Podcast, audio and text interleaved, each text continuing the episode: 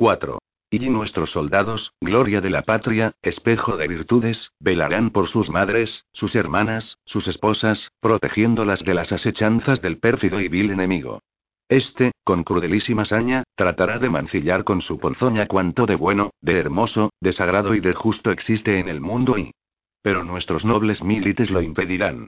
Los bravos pechos de los hombres se alzarán cual muralla inexpugnable, en la que se estrellará el besánico odio del enemigo y... Pues los dioses siempre estarán con los justos, y el alma de quien cayere en la batalla será recogida por angélicas criaturas y elevada a la gloria, para descansar en el paraíso de los héroes. Su luz, pura como la de las estrellas, iluminará nuestros corazones y los confortará, como un bálsamo de esperanza. Y. Fuente. Malavix, SG 4717E. Fragmentos escogidos de arengas guerreras. Ed. Destino, Acrotiri, Baarna. Vinieron los sarracenos. Y nos molieron a palos, que Dios ayuda a los malos. Cuando son más que los buenos. Fuente. Anónimo. Antiguo poema castellano de la era preespacial. Te noto demasiado despreocupado, Daniel. Tranquila, Verena. Sé lo que me hago. Tú dirás lo que quieras, pero no pueden ser tan tontos como los pintas. Confía en mí. Si existiera un campeonato de incompetencia militar, los republicanos lo ganarían de calle. De acuerdo, coronel, tú mandas. Desde que abandonamos el parador no haces más que quejarte, Verena. Encima de que puedes llorar por un ojo y... Verena Gay suspiró y bajó de la graf de un salto, sin hacer ruido. Aquellas maniobras le parecían un despropósito, pero si los jefes se empeñaban en seguir adelante, pues allá ellos. Una guerra de pacotilla resultaba demasiado bonita para ser verdad. Se alisó el uniforme, confeccionado con una vulgar tela basta de color khaki con manchas marrones, menos mal que no les habían encasquetado trajes a la moda de Baharna. Se acomodó la mochila y demás arreos de forma que no estorbaran los movimientos. Acostumbrada a cargar con un equipo que en ocasiones pesaba casi tanto como ella, lo de ahora se le antojaba un picnic. Finalmente echó un vistazo a las armas con cierta aprensión. Menudas piezas de museo. Si se descuidan, un poco más y tenemos que ir con cota de malla y mandoble y... No seas agonías, Verena. Son copias de subfusiles de asalto ZMTL, 80, de inicios de la era espacial. Total, solo hace unos cuantos milenios de eso. Hay que meter la bala y la pólvora por la boca con una baqueta. Menos con ya. Los cargadores están bien, replicó Daniel mientras los probaba todos. A pesar de sus protestas, Verena lo imitaba con destreza. Y por supuesto las balas son de goma, para no hacer pupa a los aguerridos comandos. Verena semejaba la viva imagen del desconsuelo. Sí, yo también echo de menos unos buenos proyectiles de carga hueca, para volarle la cabeza al fantasma que nos dio el espectáculo en el bar, murmuró Daniel. Verena lo miró y sonrió. Desde luego, si tu plan funciona les vamos a comer la moral, pero como salga mal seremos el hazme reír de todos. ¿No crees que los subestimas? Llevo ya unos cuantos años en este planeta de locos, mujer. Te habla la voz de la experiencia. Al menos, los chicos te lo agradecerán. Te los has metido en el bolsillo, mi coronel. Daniel así lo esperaba, pero consideraba que se lo merecían. La verdad era que lo habían tomado por chiflado cuando propuso que solo los oficiales y suboficiales de mayor rango se encargaran de incorriar a los republicanos, pero a los soldados rasos les encantó pasarse unos días más de propina en el parador a gastos pagados, tocándose las pelotas mientras los jefes daban el callo. Sobre todo si se tenía en cuenta que un mes antes estaban pateando los brezales de Nueva Hircanía a la caza de fundacas emboscados, que no eran precisamente unos angelitos. Sin embargo, Iberena no parecía convencida. El hecho de que entremos solo seis patrullas de cuatro individuos contra varios miles de heroicos republicanos es un vacile apoteósico. El coronel Intica acabó de colocarse sus arneses. Miró a Verena a los ojos, muy serio, pero enseguida sonrió. Te resumiré mis razones, querida. Primera, los grupos pequeños son más manejables y se notan menos. Segunda, es una buena manera de que vosotros, novatos, os familiaricéis con el entorno. Tercera, nuestro deber es servir de blanco a los republicanos. Pues bien, se lo vamos a poner tan difícil como en la vida real. Cuarta, esos tipos deben aprender que el éxito no siempre va asociado a la superioridad numérica. Y quinta y principal, no hay nada que más me apetezca en el mundo que bajarles los humos y... Me has convencido. Hablando de humos, alcánzame una pastilla de combustible y un poco de corcho. Ay, seguro que ellos tienen tintes y colorantes de marca y... Hay que volver a las raíces, mujer. Sin comentarios. Los cuatro militares empezaron a tararear una musiquilla guerrillera mientras, de buen humor, procedían a quemar corcho y con él se embadurnaban cara y antebrazos. Una vez concluido el maquillaje, cada uno intercambió con su pareja un saludo de reconocimiento en la oscuridad. En el caso de Daniel y Verena, tres palmadas en el hombro izquierdo y una en el trasero. Ilku y Scrada Brand optaron por un apretón en cada brazo. Después repartieron las últimas consignas, contaron los últimos chistes y comprobaron el equipo. Las correas de arneses y fusiles estaban bien colocadas y no zurrían. Las mochillas habían sido insonorizadas con tiras externas de goma que las comprimían. Las cantimploras de material elástico habían sido vaciadas de aire, para evitar sonoros chapoteos. Los bajos de los pantalones, rodeados de gomas, se ceñían a las piernas para reducir el ruido del roce. Todos dieron unos brincos para comprobar que no hubiera piezas sueltas que delataran su presencia, como monedas en un bolsillo.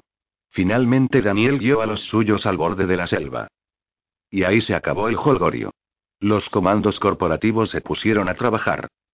Caminando en silencio, se separaron y situaron por fuera del sendero, tratando de pasar desapercibidos. No hablaban, sino que se comunicaban en lenguaje de batalla, un complicado código a base de gestos que todo comando tenía literalmente grabado en sus neuronas. Ya no estaban de turismo, así que ninguno se fijó en las bellezas que la gran fosa desplegaba ante ellos. Todos atendían a los gestos del coronel Intica, quien apuntaba si una planta era un buen escondite, algo comestible o una trampa mortal. Verena, a su pesar, acabó aceptando que Daniel no exageraba en sus apreciaciones sobre el enemigo. Horas antes le había preguntado qué estrategia tenía pensada para tratar de localizar a los republicanos ocultos en la selva, ya que no disponían de radios, detectores infrarrojos, etc. Él había respondido que bastaría conseguir la pista de latas usadas de conserva, envoltorios de pasteles, chicles y demás desperdicios. En aquel momento le había parecido absurdo, pero ahora lo estaba comprobando con sus propios ojos. Suspiró. Tal vez las anécdotas que se contaban sobre los ejércitos no profesionales, con servicio militar forzoso, fueran ciertas después de todo. Por señas le indicó a Daniel que podría tratarse de pistas falsas, de una trampa. El coronel le respondió con un par de observaciones sobre el tamaño del cerebro de sus oponentes y volvió a reiterar que se fiara de él y se dejara de pamplinas. Verena se encogió de hombros y prosiguió con su silenciosa marcha. Poco a poco las horas pasaron y cayó la noche. Por encima del dosel forestal los pájaros vela empezaron a entonar sus fascinantes cánticos saludando a las estrellas. Abajo, las plantas replegaron sus hojas, las protegieron mediante espinas, las enrollaron en una bola de púas o se enterraron bajo la capa de humus. El anochecer era la hora de los depredadores. Aunque alguno había móvil, la mayoría recurría a las trampas, especialmente a las de tipo pegajoso. Los soldados pudieron ver a una bandada de cosas que parecían pelotas de fútbol revestidas de patitas rematadas por ventosas que ondeaban como flecos, caer en las ramas de un árbol mimoso y ser digeridas vivas. Extremaron sus precauciones. Cuando la noche empezó a cerrarse, los organismos luminiscentes cobraron protagonismo. Los súbitos destellos con que aquellos seres trataban de buscar pareja o atraer a sus presas resultaban desquiciantes para los soldados. Fogariles que de repente se iluminaban a su paso, como espectros verdes. Extraños árboles que habrían causado furor en una discoteca, con sus juegos de flashes estroboscópicos. Ondas amarillas que recorrían la foresta sin causa aparente y los hongos margarita, por su parte, al más mínimo roce los obsequiaban con un sonoro y polvoriento eructo de esporas. Daniel Intica había extremado las precauciones, pero aquel festival de luz y sonido crispaba los nervios del más pintado. Distraía la atención y los predisponía a pisar algún bicho indeseable o, cosa muy improbable, alguna trampa cazabobos tendida por algún comando republicano con dos dedos de frente, si tal cosa existía. Además, no podían ignorar el peligro de que sus pasos asustaran a la fauna y flora local y verse así delatados. Finalmente llegaron al borde de una de las gradas de la gran fosa. La vegetación era allí más rala y podían abarcar una amplia panorámica. Daniel reunió a los suyos y señaló un punto situado a varios kilómetros de distancia. A pesar de la oscuridad y las luces cambiantes, Verena pudo ver que el coronel sonreía con aire satisfecho debajo de sus pinturas de guerra. De acuerdo, tú ganas, replicó, en lenguaje de batalla. Aunque resulte increíble, han montado un campamento iluminado con un grupo electrógeno. Por los dioses, ¿dónde iremos a parar? En la lejanía, una mota de luz artificial brillaba con furia. A su alrededor había una zona de 5 kilómetros totalmente a oscuras. Sin duda, los republicanos debían de estar generando un ruido de mil demonios, para asustar de tal modo a las criaturas de Baharna. En conjunto, el campamento y sus alrededores ofrecían el aspecto de un siniestro ojo oscuro, con una pupila central que destellaba con furor demoníaco. Qué pena no disponer de un mortero, dijo Verena. No creo que volvamos a tener unos enemigos tan a huevo en nuestra vida. ¿Qué se ha hecho del decoro, de las buenas maneras? añadió Escada, que parecía bastante divertida. Por su parte, Ilkuno entró en aquel diálogo silencioso y se limitó a arquear una ceja, como un leve reproche. Tras analizar la situación, Daniel optó por descansar aquella noche y alcanzar a los republicanos al día siguiente. Un comando corporativo podía funcionar a pleno rendimiento varias jornadas sin dormir. Sin embargo, no tenía sentido arriesgarse innecesariamente y menos en una misión tan idiota. Lo mejor sería ahorrar energías, por si mañana tenían que entrar en modo de combate. Los comandos devoraron unas raciones frías, a nadie se le ocurriría encender fuego tan cerca del enemigo, instalaron sus hamacas en lo más profundo de la espesura, bien lejos unas de otras y establecieron turnos de guardia para pasar la noche. Antes de dejarse vencer por el sueño, a Verena le pareció escuchar retazos de música que la brisa traía desde el campamento republicano. Murmurando que aquello no podía ser verdad, se quedó plácidamente dormida. Los cuatro militares corporativos, bien ocultos en la espesura, dedicaron el día siguiente a observar las evoluciones de sus adversarios. Lo mismo estarían haciendo ahora otras patrullas en torno a los diversos campamentos republicanos. Había que obtener la máxima información posible, ya que atacarían por la noche. No les preocupaba tanto la infiltración en el campamento enemigo, sino lo que vendría después. La peliaguda tarea de exfiltrarse, algo que los comandos de todas las épocas odiaban. Llegar a un sitio, pasar a cuchillo a los centinelas, poner unas cuantas bombas y realizar sabotajes diversos no era muy complicado. Lo peor era escaparse después, con el enemigo muy cabreado y buscando la forma de cazarlo a uno. Y si te pillaban, no cabía esperar merced. Ya lo habían comprobado en otros mundos. Con un poco de suerte, solo te mataban. Aunque la acción que los ocupaba ahora fuera una vulgar imitación de la guerra, el coronel Intica era un profesional concienzudo, al que no agradaba dejar cabos sueltos. Odiaba las chapuzas. Bien camuflado en la maleza, y convenientemente separado de sus compañeros, estudiaba al objetivo con cierta pesadumbre. Como diría Verena, los tópicos sobre los ejércitos con reclutillas resultaban certeros, por muy disparatados que sonaran a priori. Daniel Intica se estaba quedando con las ganas de saltar en medio de los republicanos y pegarles un par de pescozones a sus instructores, para a continuación darles unos cuantos gritos y mostrarles algunos principios básicos del noble arte de salvar el pellejo, pero desistió. Al final se lo tomó con filosofía. Aquello era como una representación teatral, una suerte de ópera bufa. Desde luego, si aquellos sujetos ganaron una guerra civil, ¿cómo tuvieron que ser sus contrincantes? Dejando a un lado el hecho suicida de montar un campamento, con el magnífico blanco que ofrecía, para aquella gente parecía no existir la palabra frugalidad. Las tiendas de campaña eran inmensas, y las de los oficiales gozaban de instalación eléctrica, retrete y camas portátiles. Ello implicaba la necesidad de un buen número de transportes de suministros.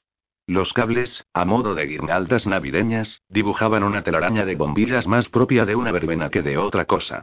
Las cocinas de campaña, las duchas, las letrinas prefabricadas y algún que otro receptor de radio completaban aquel monumental zurriburri. Solo les faltaba una tómbola donde el feriante anunciara la venta de boletos para llevarse una muñeca chochona. O un burdel, nada de extrañar en aquellos insensatos que renegaban de la homosexualidad y tampoco admitían mujeres en el ejército. Ellos se lo perdían.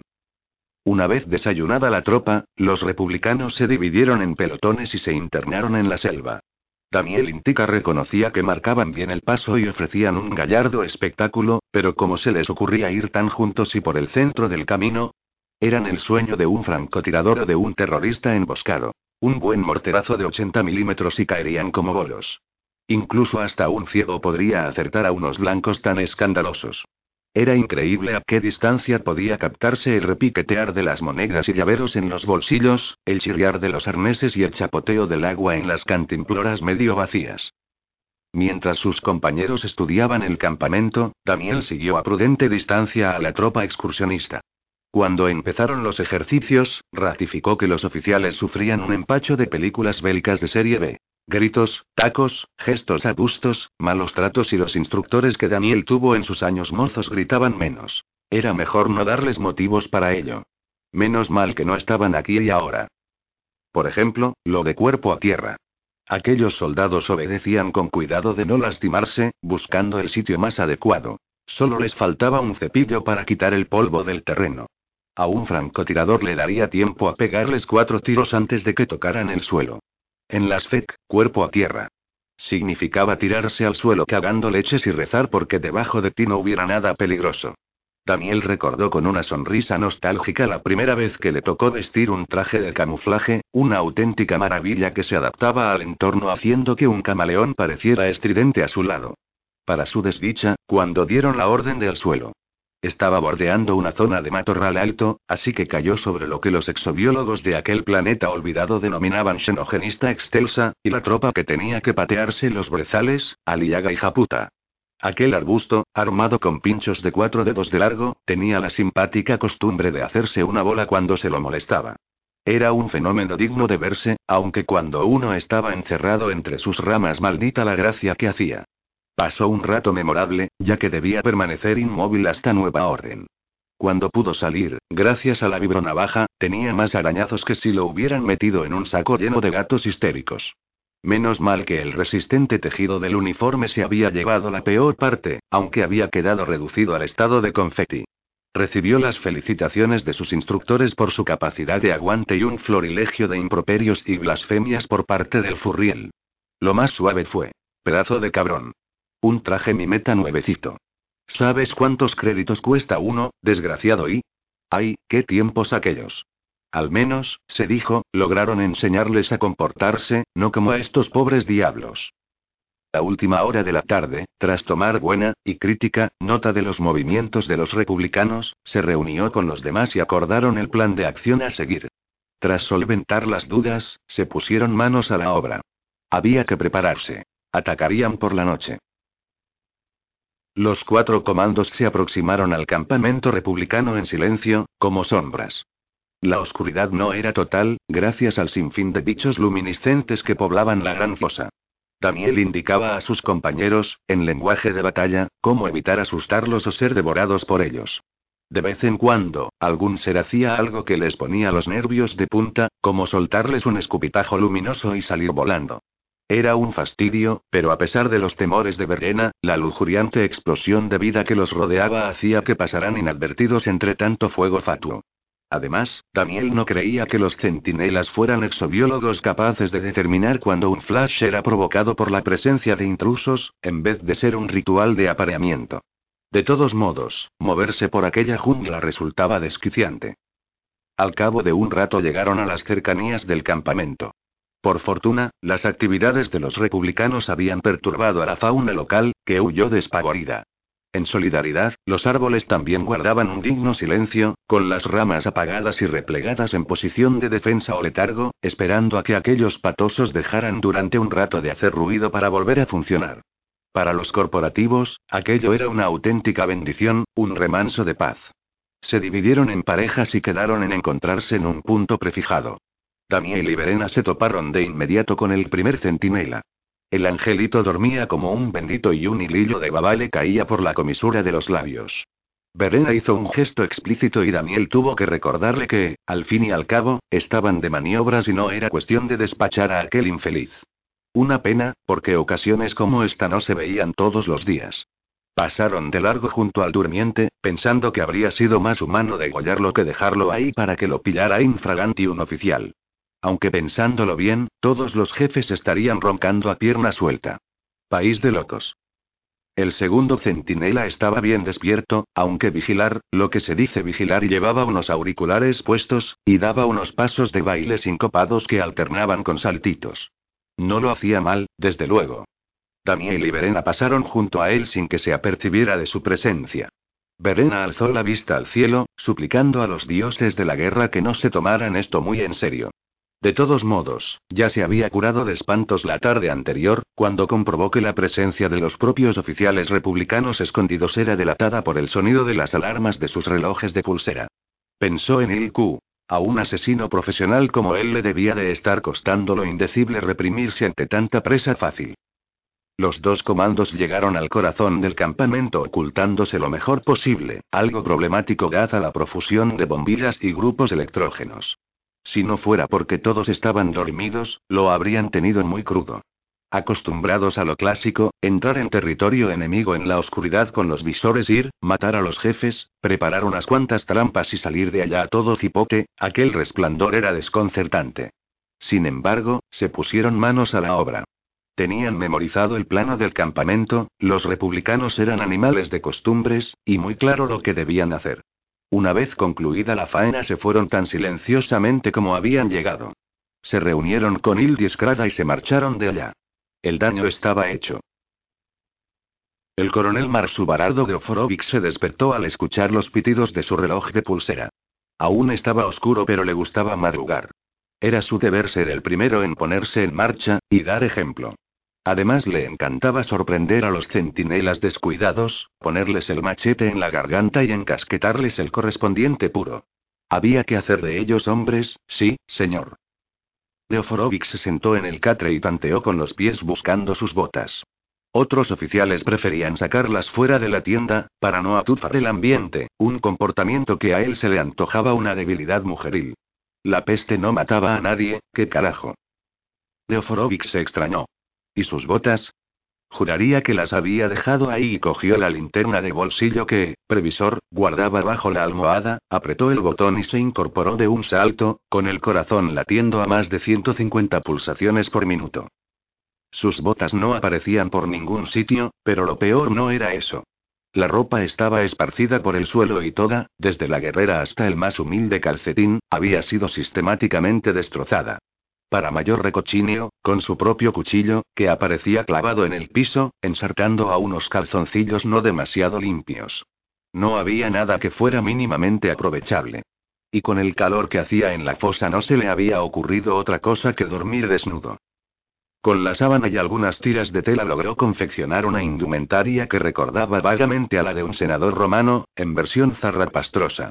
Durante todo el penoso proceso no paró de jurar, blasfemar contra toda la corte celestial y pensar en lo que iba a hacer con el responsable de aquel sabotaje. ¿Quién, de entre sus hombres, había tenido el valor de gastarle aquella broma de pésimo gusto? Una pena que el fusilamiento estuviese prohibido, pero el culpable se iba a enterar, vaya que sí. Leoforovix agarró el cuchillo, la única arma que le habían dejado, pobre del cabronazo que le hubiera robado el fusil y, y asomó la cabeza al exterior. Tomó aire y empezó a vociferar órdenes. Los pocos organismos luminiscentes que aún brillaban a la mortecina luz del amanecer, y que habían tenido un rato de tregua mientras los humanos dormían, se apagaron asustados. Los soldados despertaron de golpe, pensando que estaban siendo invadidos por todo un ejército y trataron de formar. Tras unos minutos del más absoluto caos, por fin pudo hacerse una idea cabal de la situación. Era simple. Había desaparecido toda la indumentaria que los soldados no llevaban encima, no quedaban armas, salvo las de los centinelas, y habían escamoteado los víveres. Las letrinas, grupos electrógenos, radios y demás habían sido saboteados a conciencia. Además, en una de las tiendas aparecía escrito con pintura de camuflaje. Cordiales saludos del enemigo. Leoforovix parecía a punto de sucumbir de un ataque de apoplejía, tal era su furia, pero en realidad se encontraba al borde del pánico.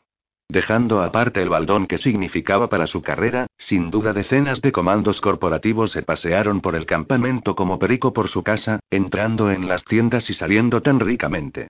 Y ahora estarían emboscados, aguardándolos. Echó una filípica exasperada a los centinelas, que los dejó más temblorosos que un flan y, aprovechando que habían resultado los mejor librados de la rapiña, les ordenó que exploraran los alrededores, para ver si daban con alguna pista que los llevara hasta lo robado. No tuvieron que caminar mucho.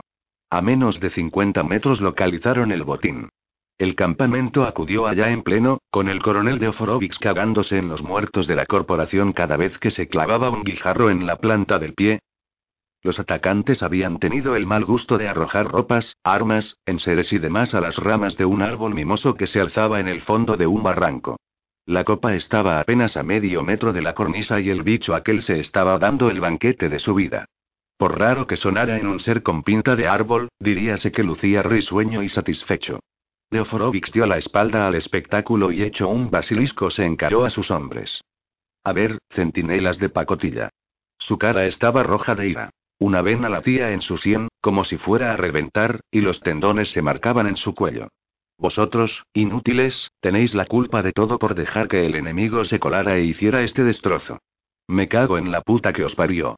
Se dedicó durante varios minutos más a pormenorizar lo que opinaba de ellos hasta que logró calmarse. Y ahora os toca reparar vuestra falta. Tú, tú y tú, panda de maricones, bajad ahí y recoged las cosas.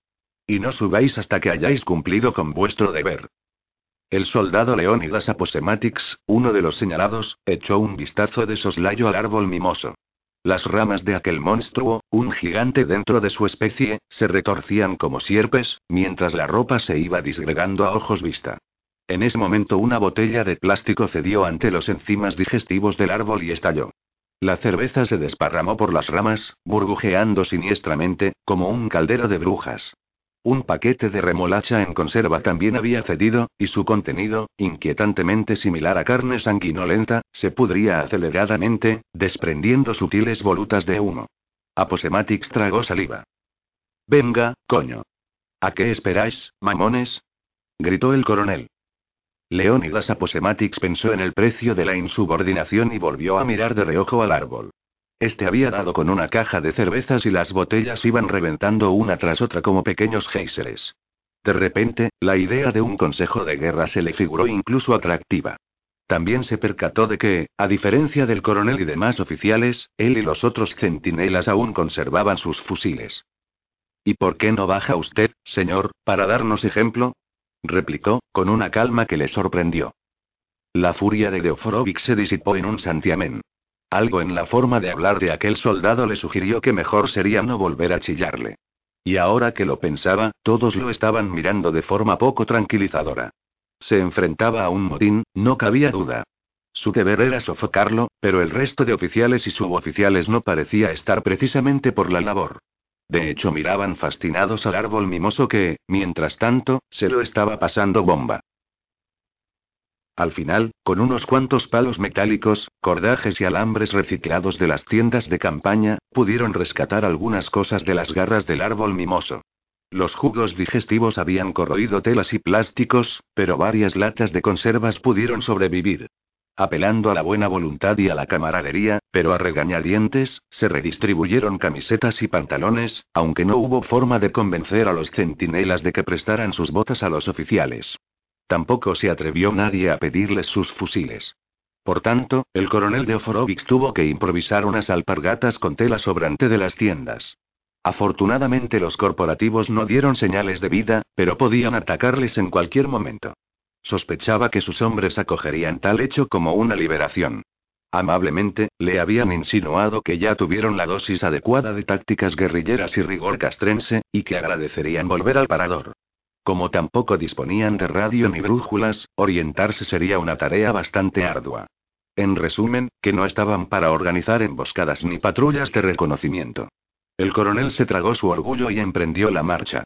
Tampoco era fácil mostrar un aire marcial vistiendo un poncho confeccionado con una sábana y unos pantalones que no eran de su talla, por lo que tuvo que remangar las perneras y atárselos con una soga a la cintura.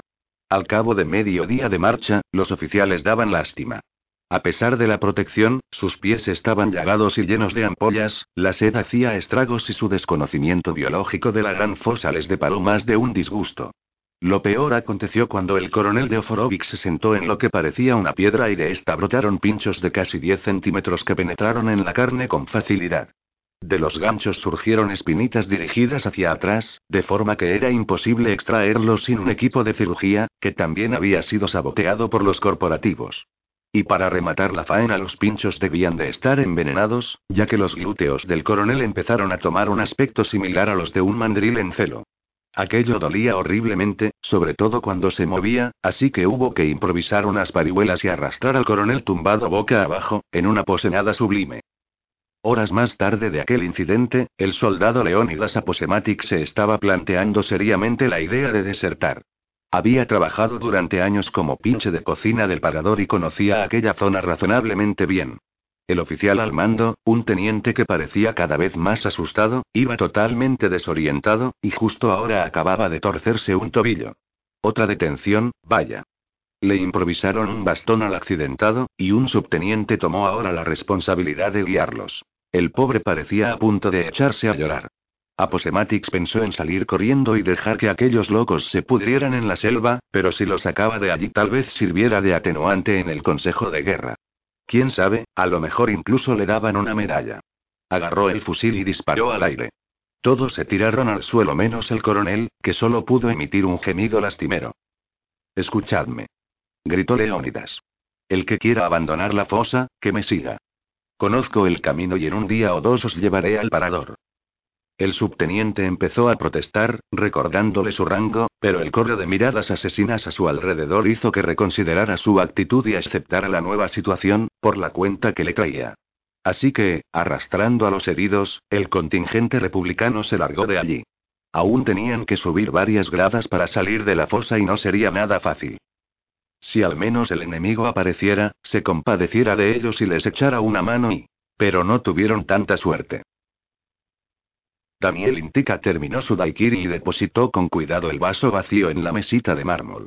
Caviló sobre el dilema que se le presentaba. ¿Pedir otra cosa, o seguir tumbado a la Bartola?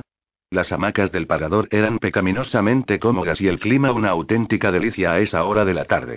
Optó por abandonarse en brazos de la pereza ahora que podía permitírselo. Técnicamente hablando, estaban de maniobras, solo que él había hecho todo su trabajo en horario intensivo. Llegar al campamento republicano, sabotearlo y regresar corriendo al parador. Por un momento pensó en sus adversarios, que aún no daban señales de vida, y ya hacía dos días de eso. A lo mejor se habían pasado. Bueno, ¿qué se le iba a hacer? Si esperaban que encima se tirara todo el tiempo restante en aquella selva, aviados estaban.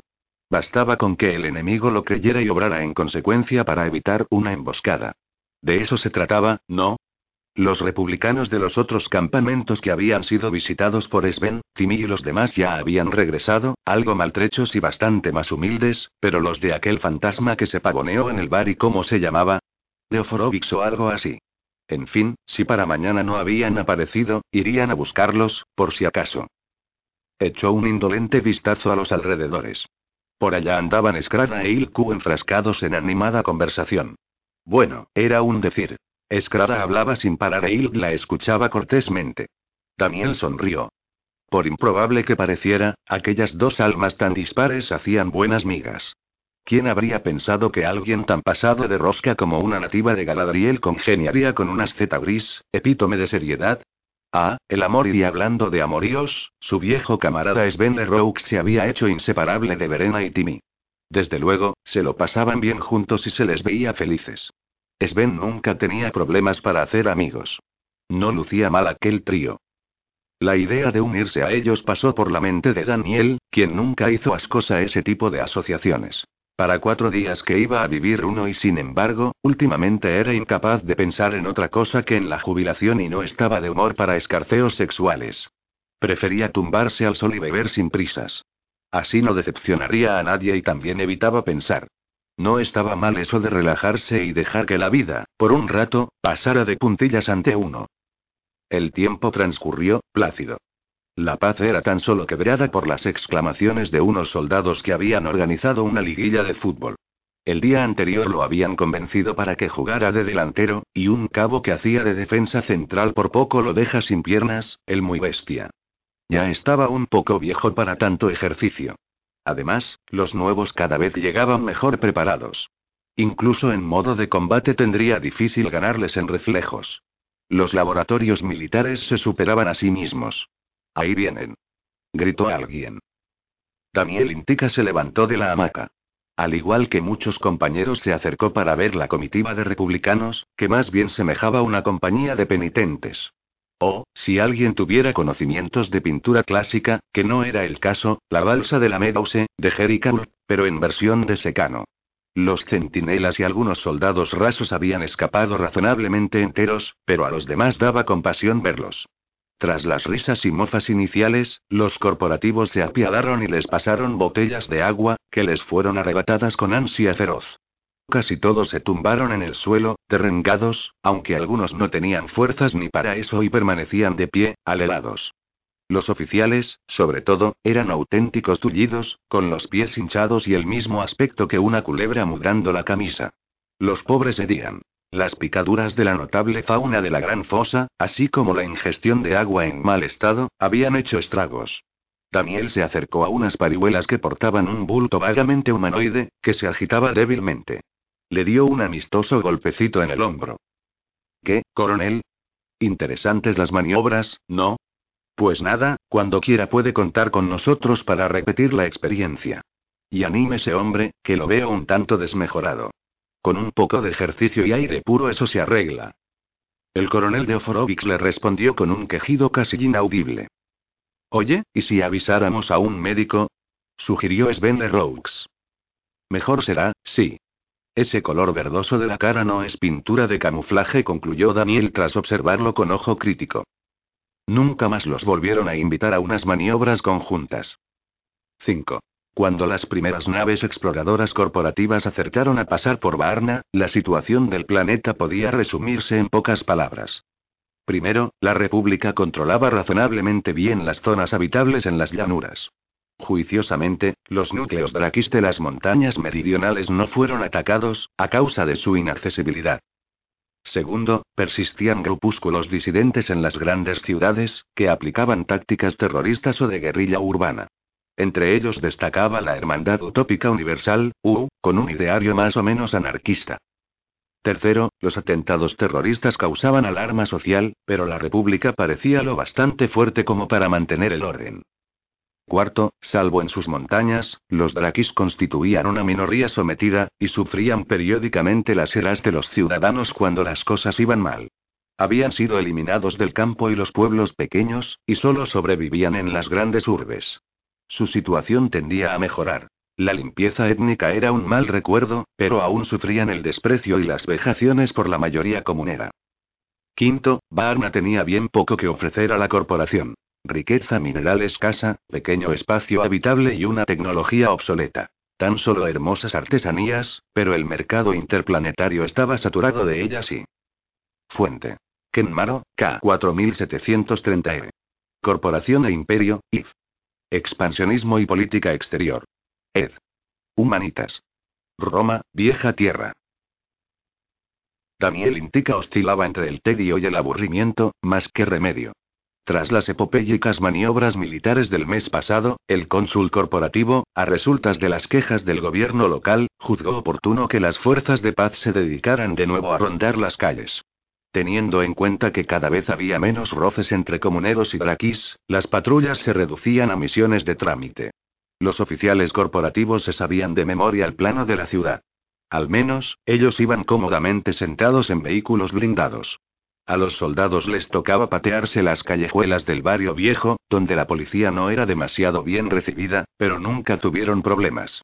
Durante su estancia en Varna habían salvado muchos pellejos draquis y estos no eran ingratos, así que solían facilitar su labor ignorándolos cordialmente.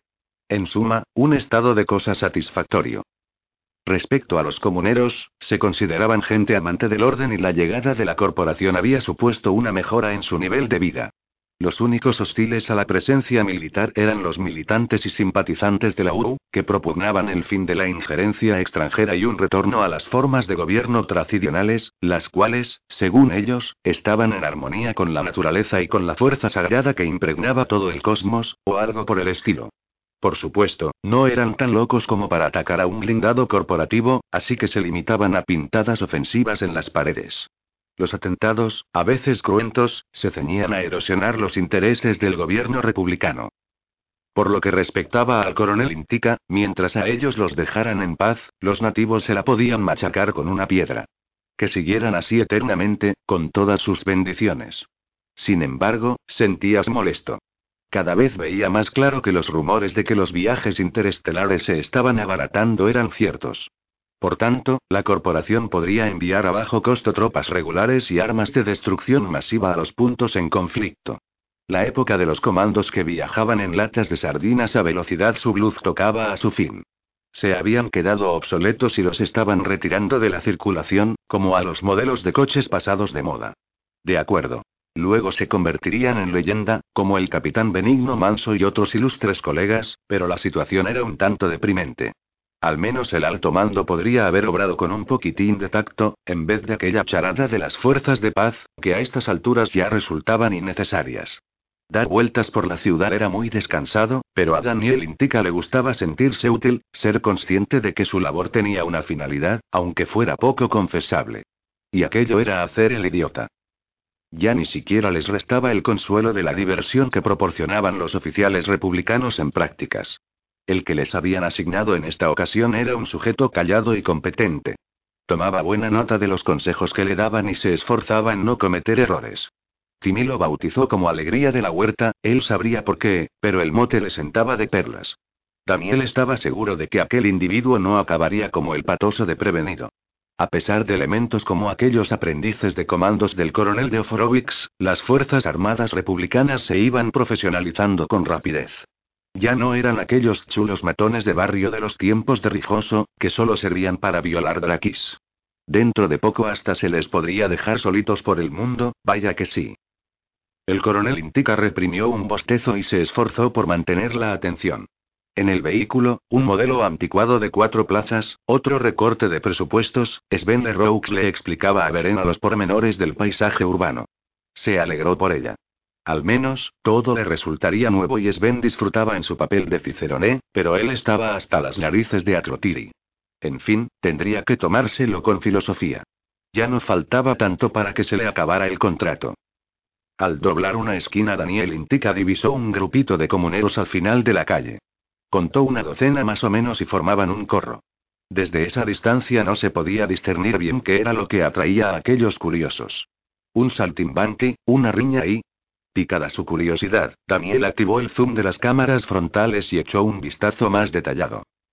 Vaya, nada del otro jueves. Un jovenzuelo que se dedicaba a hacer rabiar a una niña draqui. Tales espectáculos eran cada vez más infrecuentes, pero los roces entre las dos comunidades tardarían décadas en desaparecer. Se preguntó si debían intervenir, pero aquello no tenía pinta de degenerar en tumulto. La cría estaba sola y los presentes se estaban divirtiendo. El joven tenía en una mano un objeto que podría ser una muñeca o uno de los innumerables bichejos que en Varna se usaban como mascotas. La niña trataba de recuperarlo, pero él lo mantenía por encima de la cabeza y la obligaba a dar saltos y cabriolas, llevándola al borde del llanto. De vez en cuando le daba un pescozón o un tirón de pelo. En fin, una edificante diversión. Todos se lo estaban pasando en grande.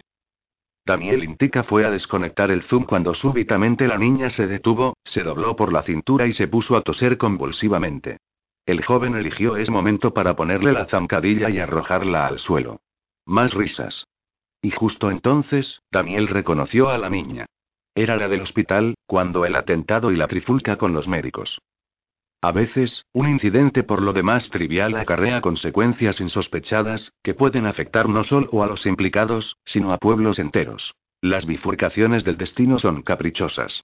Claro está, el coronel Intica no tenía modo de saber que allí iba a dar otro pequeño paso que cambiaría su historia. Mucho después, cuando le preguntaron por qué actuó así, solo pudo responder. Se me fue la olla. Llevaba un mal día, ¿qué queréis que os diga? Lo cierto es que en menos de un segundo, sin que pudiera evitarlo, fue asaltado por un irrefrenable sentimiento de indignación o, hablando en plata, de cabreo agudo. Se vio reflejado en aquella pobre criatura, una víctima indefensa zarandeada por fuerzas que no podía controlar. Era un reflejo de toda su vida y la de sus camaradas. Bailar como una marioneta, recibir hostias y acabar tirado en el suelo, como un trasto, mientras otros disfrutaban o pasaban de largo indiferentes. Y Daniel Intica descubrió que estaba harto de que el destino siempre se saliera con la suya. No. Esta vez, no. Verena Gray escuchaba con interés la disertación de Sven Leroux sobre las complejidades de la sociedad comunera, cuando el brusco frenazo estuvo a punto de arrojarla del asiento. Instintivamente se agachó y echó mano al fusil, antes de darse cuenta de lo que ocurría. Para sorpresa de propios y extraños, Intica había tirado del freno de emergencia y procedía a abrir la escotilla. Coronel, ¿te pasa algo? preguntó, intrigada. ¿Qué coño sucede? Intica nada dijo. Olvidando toda precaución, y con una cara de mala uva capaz de amedrentar al más pintado, abandonó el vehículo. Mientras los demás, alegría de la huerta inclusive, lo miraban perplejos, enfiló hacia un grupo de gente que había a poca distancia. Pravant Maslovic estaba disfrutando como un cochino en un charco. Era el centro de la atención y las risas de los mirones lo espoleaban a seguir con su juego. Allí en la calle al menos se sentía importante. Tanto en el colegio como en casa se hallaba en el peldaño más bajo de la escala jerárquica, lo que equivalía a llevarse todos los palos e insultos cuando los superiores, su padre, los maestros, los alumnos veteranos, tenían que desfogarse con alguien. Bueno, ahora le tocaba a él. Aquella mocosa Draki era la víctima ideal. Parecía de lo más inocente, pero como decía su padre, todas las mujeres eran unas putas y una Draki, puta y media. Menudo era papá. Había que ver las palizas que le daba a mamá, cada vez que ésta se lo merecía. De mayor sería como él. Ya aprenderían todos esos abusones. Y la cría era para descojonarse. El acceso de tos había remitido un tanto. Una pena, ya que la cara se le había puesto colorada como un tomate y daba mucha risa verla. La pequeñaja volvía a suplicarle que le devolviera su astroso muñeco y Prabank pensó en qué haría a continuación. Tenía tiempo. En aquel barrio, ninguno de los suyos vendría a defenderla. La pondría a saltar tratando de agarrar el muñeco. También podría dejarlo en las ramas de ese árbol y cuando la muy tonta subiera a por él, quitarle los zapatos, o las bragas, o arrojarle piedras. Estaría genial. Un momento. Lo mejor sería obligarla a que bebiera de un charco si quería recuperar su juguete. Y luego, y. Entretenido en tan difícil elección, Pravan no se percató de que los espectadores habían enmudecido de repente. Alguien le dio un par de toquecitos en el hombro y cuando se giró para ver de qué se trataba, recibió una bofetada de las que hacen época. Reculó un par de metros y dio con sus huesos en el suelo, atontado. Cuando dejó de ver estrellitas danzando ante sus ojos, alzó la dolorida cabeza y se encontró con un militar corporativo parado ante él. ¿Por qué no te metes con alguien que pueda defenderse, valiente? le dijo. Prabank se asustó de veras y no por el tono de voz, casi cortés. Algo indefinible en la actitud de aquel tipo le causaba pavor. Aunque tenía una navaja, no iba a ser tan suicida como para plantarle cara y ninguno de los que hasta hacía un minuto lo jaleaban daba la impresión de desvivirse por apoyarlo. Por tanto se incorporó a toda prisa, le soltó a su agresor el hijo puta. De rigor y salió zumbando de allí, dándose con los talones en el culo. Daniel Intica no se molestó en perseguirlo. Se dio la vuelta y habló a los curiosos. Se acabó el bonito espectáculo, damas y caballeros. Circulen, por favor. Y la próxima vez no dejen que esto se repita. Los presentes se marcharon, un tanto avergonzados. Daniel Intica se relajó. Ya estaba hecho y se sentía mejor. No iba a arreglar el mundo, pero menos era nada. Retrocedió un paso, y tropezó con la niña. Perdona, murmuró y se quedó mirándola. Era bajita para la edad que aparentaba, lo que no era de extrañar en un planeta que no hacía demasiado había sufrido una guerra, con la consiguiente desnutrición para los derrotados. Llevaba un vestido no tan abigarrado como era típico en su etnia. La falda le llegaba hasta los tobillos, y calzaba unas modestas alpargatas de lona y fibra natural. El conjunto parecía un tanto desaliñado. El pelo era lo único que se salvaba. Negro, largo y brillante, recogido en una coleta. Y en cuanto a los ojos, ahora mismo lo estaban mirando a él con auténtica veneración, como si de un héroe mítico se tratase. Muy bien, Daniel, creo que te acabas de meter en otro follón. Suspiró. Bueno, ¿y qué hago yo ahora con esto? Desde el blindado, Sven y Verena habían asistido divertidos a aquella alteración de la cotidiana rutina. Una vez concluido el lance se acercaron a Daniel. Buen golpe, comentó Sven, dándole una palmada en la espalda. Ese fanfarrón no parará de correr hasta la gran fosa por lo menos. Me temo que la U acaba de ganar otro militante que clamará contra nuestra presencia opresora. Fíjate cómo tiembló y Daniel dejó de contemplar a la cría. Resulta inusual ver a una draki aventurarse sola por aquí. Normalmente van en grupos por la cuenta que les trae, desde las más jóvenes hasta las abuelitas. Ahora que lo dices, sí que es raro, repuso Sven. Los dos militares se quedaron indecisos por un momento. En vista de que la inspiración no iba a bajar del cielo para echarles una mano, Verena propuso. Bueno, habrá que llevarla a su casa. Se agachó para ponerse a la altura de la pequeña. ¿Cómo te llamas, encanto? Lina respondió con una vocecilla aguda. ¿Y dónde vives, Lina? Cerca de la calle Prosperidad, en la Corrala Grande. ¿Vais a llevarme en el coche? Caray, sí que has cogido pronto confianza. Ya se te ha pasado el susto, ¿eh? Verena sonrió, al verla tan animada. ¿Alguno de vosotros sabe por dónde cae eso? Sven fue a consultarlo con alegría de la huerta y volvió enseguida. Según el plano está en el corazón del barrio viejo, en pleno casco antiguo explicó. No podemos meter al blindado por unas callejas tan estrechas. De puta madre, dijo Daniel. Tendremos que acercarla lo más posible y luego la acompañaré a su hogar, a ver si alguien se hace cargo de ella, tú. ¿A dónde vas? En cuanto oyó que la iban a llevar a casa, Lina agarró la muñeca, se fue corriendo hacia el blindado y trató de subirse antes de que cambiaran de idea, la mar de contenta. Daniel miró a sus compañeros, se encogió de hombros y se resignó a lo inevitable. Venga, adentro. Eso te pasa por Quijote, amigo mío. Menos guasa, Sven. En fin, al menos tendremos algo que contar a los demás esta tarde, en la cantina. El viaje resultó de lo más entretenido, con Lina que no paró de revolverse en su asiento y de acribillarles a preguntas sobre todos los aparatos, lucecitas y armas que contenía el blindado. Daniel, no obstante, observó que la niña nunca se dirigía a Alegría de la Huerta.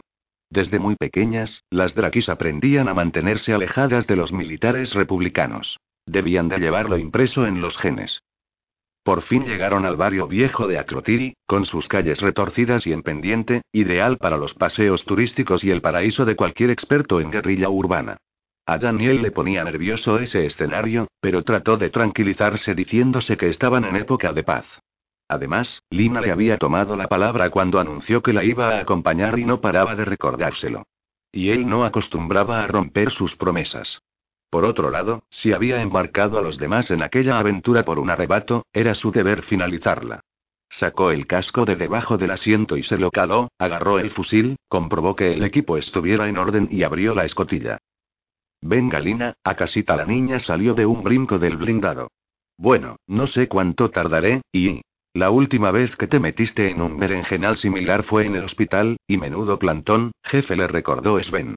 No me esperéis. Ya llamaré a alguien para que me recoja cuando acabe. En fin, lo único bueno del caso es que como desde hace unos días soy el máximo responsable militar de esta guarnición, tendré que dictar un informe al ordenador, el cual me lo remitirá para que yo mismo determine si he cometido alguna sanción. Desde luego al cónsul le importamos un bledo. Tengo la impresión de que por allá arriba nos consideran como sabañones, buenos solo para incorriar. Mientras no causemos destrozos podemos hacer lo que nos salga de las narices, en realidad. ¿Otro de tus ataques depresivos, Daniel? Últimamente no levantas cabeza, dijo Sven. La vejez, que no perdona y... Por respuesta el coronel Intica compuso un desgañado saludo y abandonó el vehículo, con Lina pegada a sus talones. Consultó el plano urbano que mostraba el visor del casco. Bien, tendría que entrar por esa calle. Casas de cuatro o cinco plantas, que parecían tocarse en las azoteas, la calzada con baches y charcos, las aceras con alguna baldosa de menos y maravilloso. Justo lo que un aprensivo necesitaba. Yo y mi sentido de la justicia y me lo merezco, por besugo. No había andado una decena de pasos cuando Berrenagre lo llamó. Eh, coronel. Irás más tranquilo con escolta. Así aprovecharé para hacer turismo.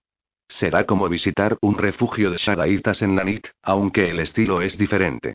Aquel planeta es de lo más ordenado y racional. Daniel Intica se lo agradeció sinceramente.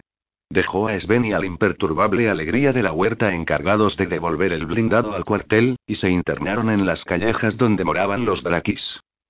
Constituían un trío de lo más pintoresco. Daniel iba en cabeza, alerta y sin perder detalle. Teóricamente transitaban por una zona pacífica, pero los viejos y saludables hábitos se negaban a desaparecer. Por detrás, a una distancia prudencial, lo seguía Verena. Se notaba que la mujer tenía tablas y llevaba a sus espaldas muchas patrullas. Aunque se tratara de acercar a la cría a su hogar, actuaban como en una misión de combate, evitando recortarse en puertas y ventanas, y todo eso. Por su parte, Lina se lo estaba pasando pipa, yendo de uno a otro como una abeja de flor en flor. La gente se los quedaba mirando, perpleja. Tu traje ha cambiado de color. Tu traje ha cambiado de color.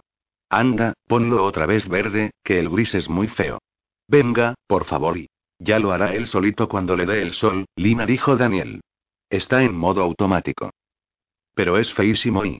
Sí, ya sé que el rosa fosforito te gustaría más, pero se trata de que no se nos vea demasiado, no sea que nos peguen un tiro. Hay galopada hasta Verena.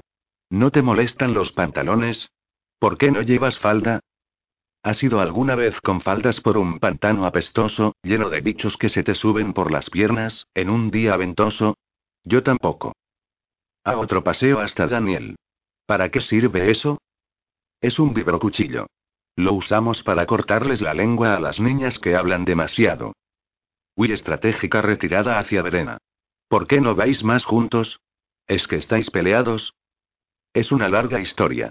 Nos protegemos mutuamente y en caso de ataque, es más difícil que caigamos los dos. Bueno, si es por eso y otra vez con Daniel. Oye, hay que ver cómo se preocupa por ti. ¿Sois novios? Mande. Daniel estaba empezando a considerar al infanticidio como una alternativa de lo más aconsejable. Que si vais a casaros, caramba. Pareces tonto y... Daniel se tragó la respuesta espontánea que le había venido a la mente y se limitó a lanzar una mirada ceñuda que la hizo retroceder y regresar con Verena. Tu novio es un poco gruñón, ¿no? ¿Novio? No digas disparates, hija Verena reprimió una carcajada y trató de explicarle a Lina de forma somera los tipos de relaciones interpersonales en la corporación. En buena hora, ya que eso provocó una batería de preguntas que acabó por volverlos locos. Entre cuestión y cuestión, fueron atravesando las calles del barrio viejo. Antes de las guerras civiles fue una zona donde vivían solo los más pobres, ya que los ricos señores Drakis preferían los amplios barrios residenciales del exterior. Tras la contienda se invirtieron las tornas, y los supervivientes fueron arrinconados a las zonas más viejas mientras los comuneros emigraban a la periferia. Al final, las pocas calles anchas y rectas que cortaban el casco antiguo se convirtieron en improvisadas fronteras que delimitaban los territorios draquis frente a las zonas comuneras más pobres. Tan solo en la cercanía de los grandes mercados convivían ambas etnias y se mezclaba su arquitectura típica. Los ángulos rectos y el cristal de las casas comuneras sobresalían entre las sensuales curvas de adobe y ladrillo de sus vecinos, con los que aprendían a convivir. Daniel y Verena estaban penetrando en el corazón de uno de los barrios draquis más puros. Mirando hacia lo alto uno tenía la impresión de caminar por el interior de una gruta, de una especie de templo mineral erosionado por el tiempo. Aunque el sol brillaba en lo alto, en la calzada se gozaba de un microclima peculiar, una umbría fresca y agradable. Las ventanas estaban hábilmente disimuladas entre falsas estalactitas y mocárabes, y el rumor de alguna fuentecilla oculta alegraba el oído. El color de las fachadas, un ocre uniforme, hacía que la vista pronto se cansara y uno empezara a usar otros sentidos habitualmente atrofiados, a dejarse guiar por leves corrientes de aire que circulaban entre aquellos edificios concebidos como un inmenso sistema de grutas, por retazos de sonido, por aromas indefinibles. A pesar de su uniformidad cromática, la textura de los muros cambiaba armoniosamente, como si solicitaran ser acariciados, admirados, amados. Daniel tuvo que hacer un esfuerzo por mantener la concentración. Afortunadamente, el parloteo de Lina mantendría en vilo a un muerto. En una plaza algo más amplia que el callejón por el que acababan de salir, se cruzaron con un grupo de ancianas draquis que se detuvieron al verlos pasar y se pusieron a cuchichear entre ellas cuando las dejaron atrás. No detectó hostilidad ni recelo, únicamente asombro. Era curioso. No había visto un hombre desde que habían entrado en el barrio, solo mujeres. Además, sus pintorescos vestidos, de colores vivos, parecían discordantes si se confrontaban con los edificios. Poco sabía de los draquis, salvo que después de la guerra y las matanzas se habían convertido en una sociedad matriarcal, renegando de las antiguas costumbres que los habían llevado a la ruina. Sintió una punzada de curiosidad. Antes de jubilarse tendría que visitar un museo, para enterarse de su modo de vida anterior. Esperaba que ninguno de sus colegas lo viera meterse en un centro cultural. Tendría que estar aguantando sus chanzas durante un mes, lo menos. Al pasar por una calle nada diferente a las demás, Lina le dio un tirón de la manga del uniforme. Yo vivo aquí. Eh, no os quedéis ahí parados. ¿Vais a pasar conmigo, o no? Mi abuela dice que debemos ir hospital. A Ríos le costó pronunciar una palabra tan larga, así que os tendréis que quedar a almorzar con nosotros. Los miró con expresión pícara. La entrada de la casa parecía un boquete en la pared, oscura como boca de lobo. Las puertas estaban abiertas. Daniel activó el visor infrarrojo, y pudo distinguir un corredor que se doblaba a la izquierda y luego a la derecha. Una hábil medida defensiva, desde luego, pero él habría agradecido que aquella gente viviera en casas como Dios manda, no en semejante suerte de laberinto. Bueno, coronel, tendremos que pasar, ¿no? dijo Verena. Ni que os fuéramos a comer, repuso Lina. ¿Qué es para hoy, eh? Venga, os presentaré a la supervisora. Lina agarró a Daniel de la mano y tiró de él hacia la puerta. De acuerdo, nena, tú ganas. A ver qué pasa ahora. Desde luego, hoy me estoy luciendo musito. Sin pensárselo más, los dos militares acompañaron a su protegida al interior de la corrala grande.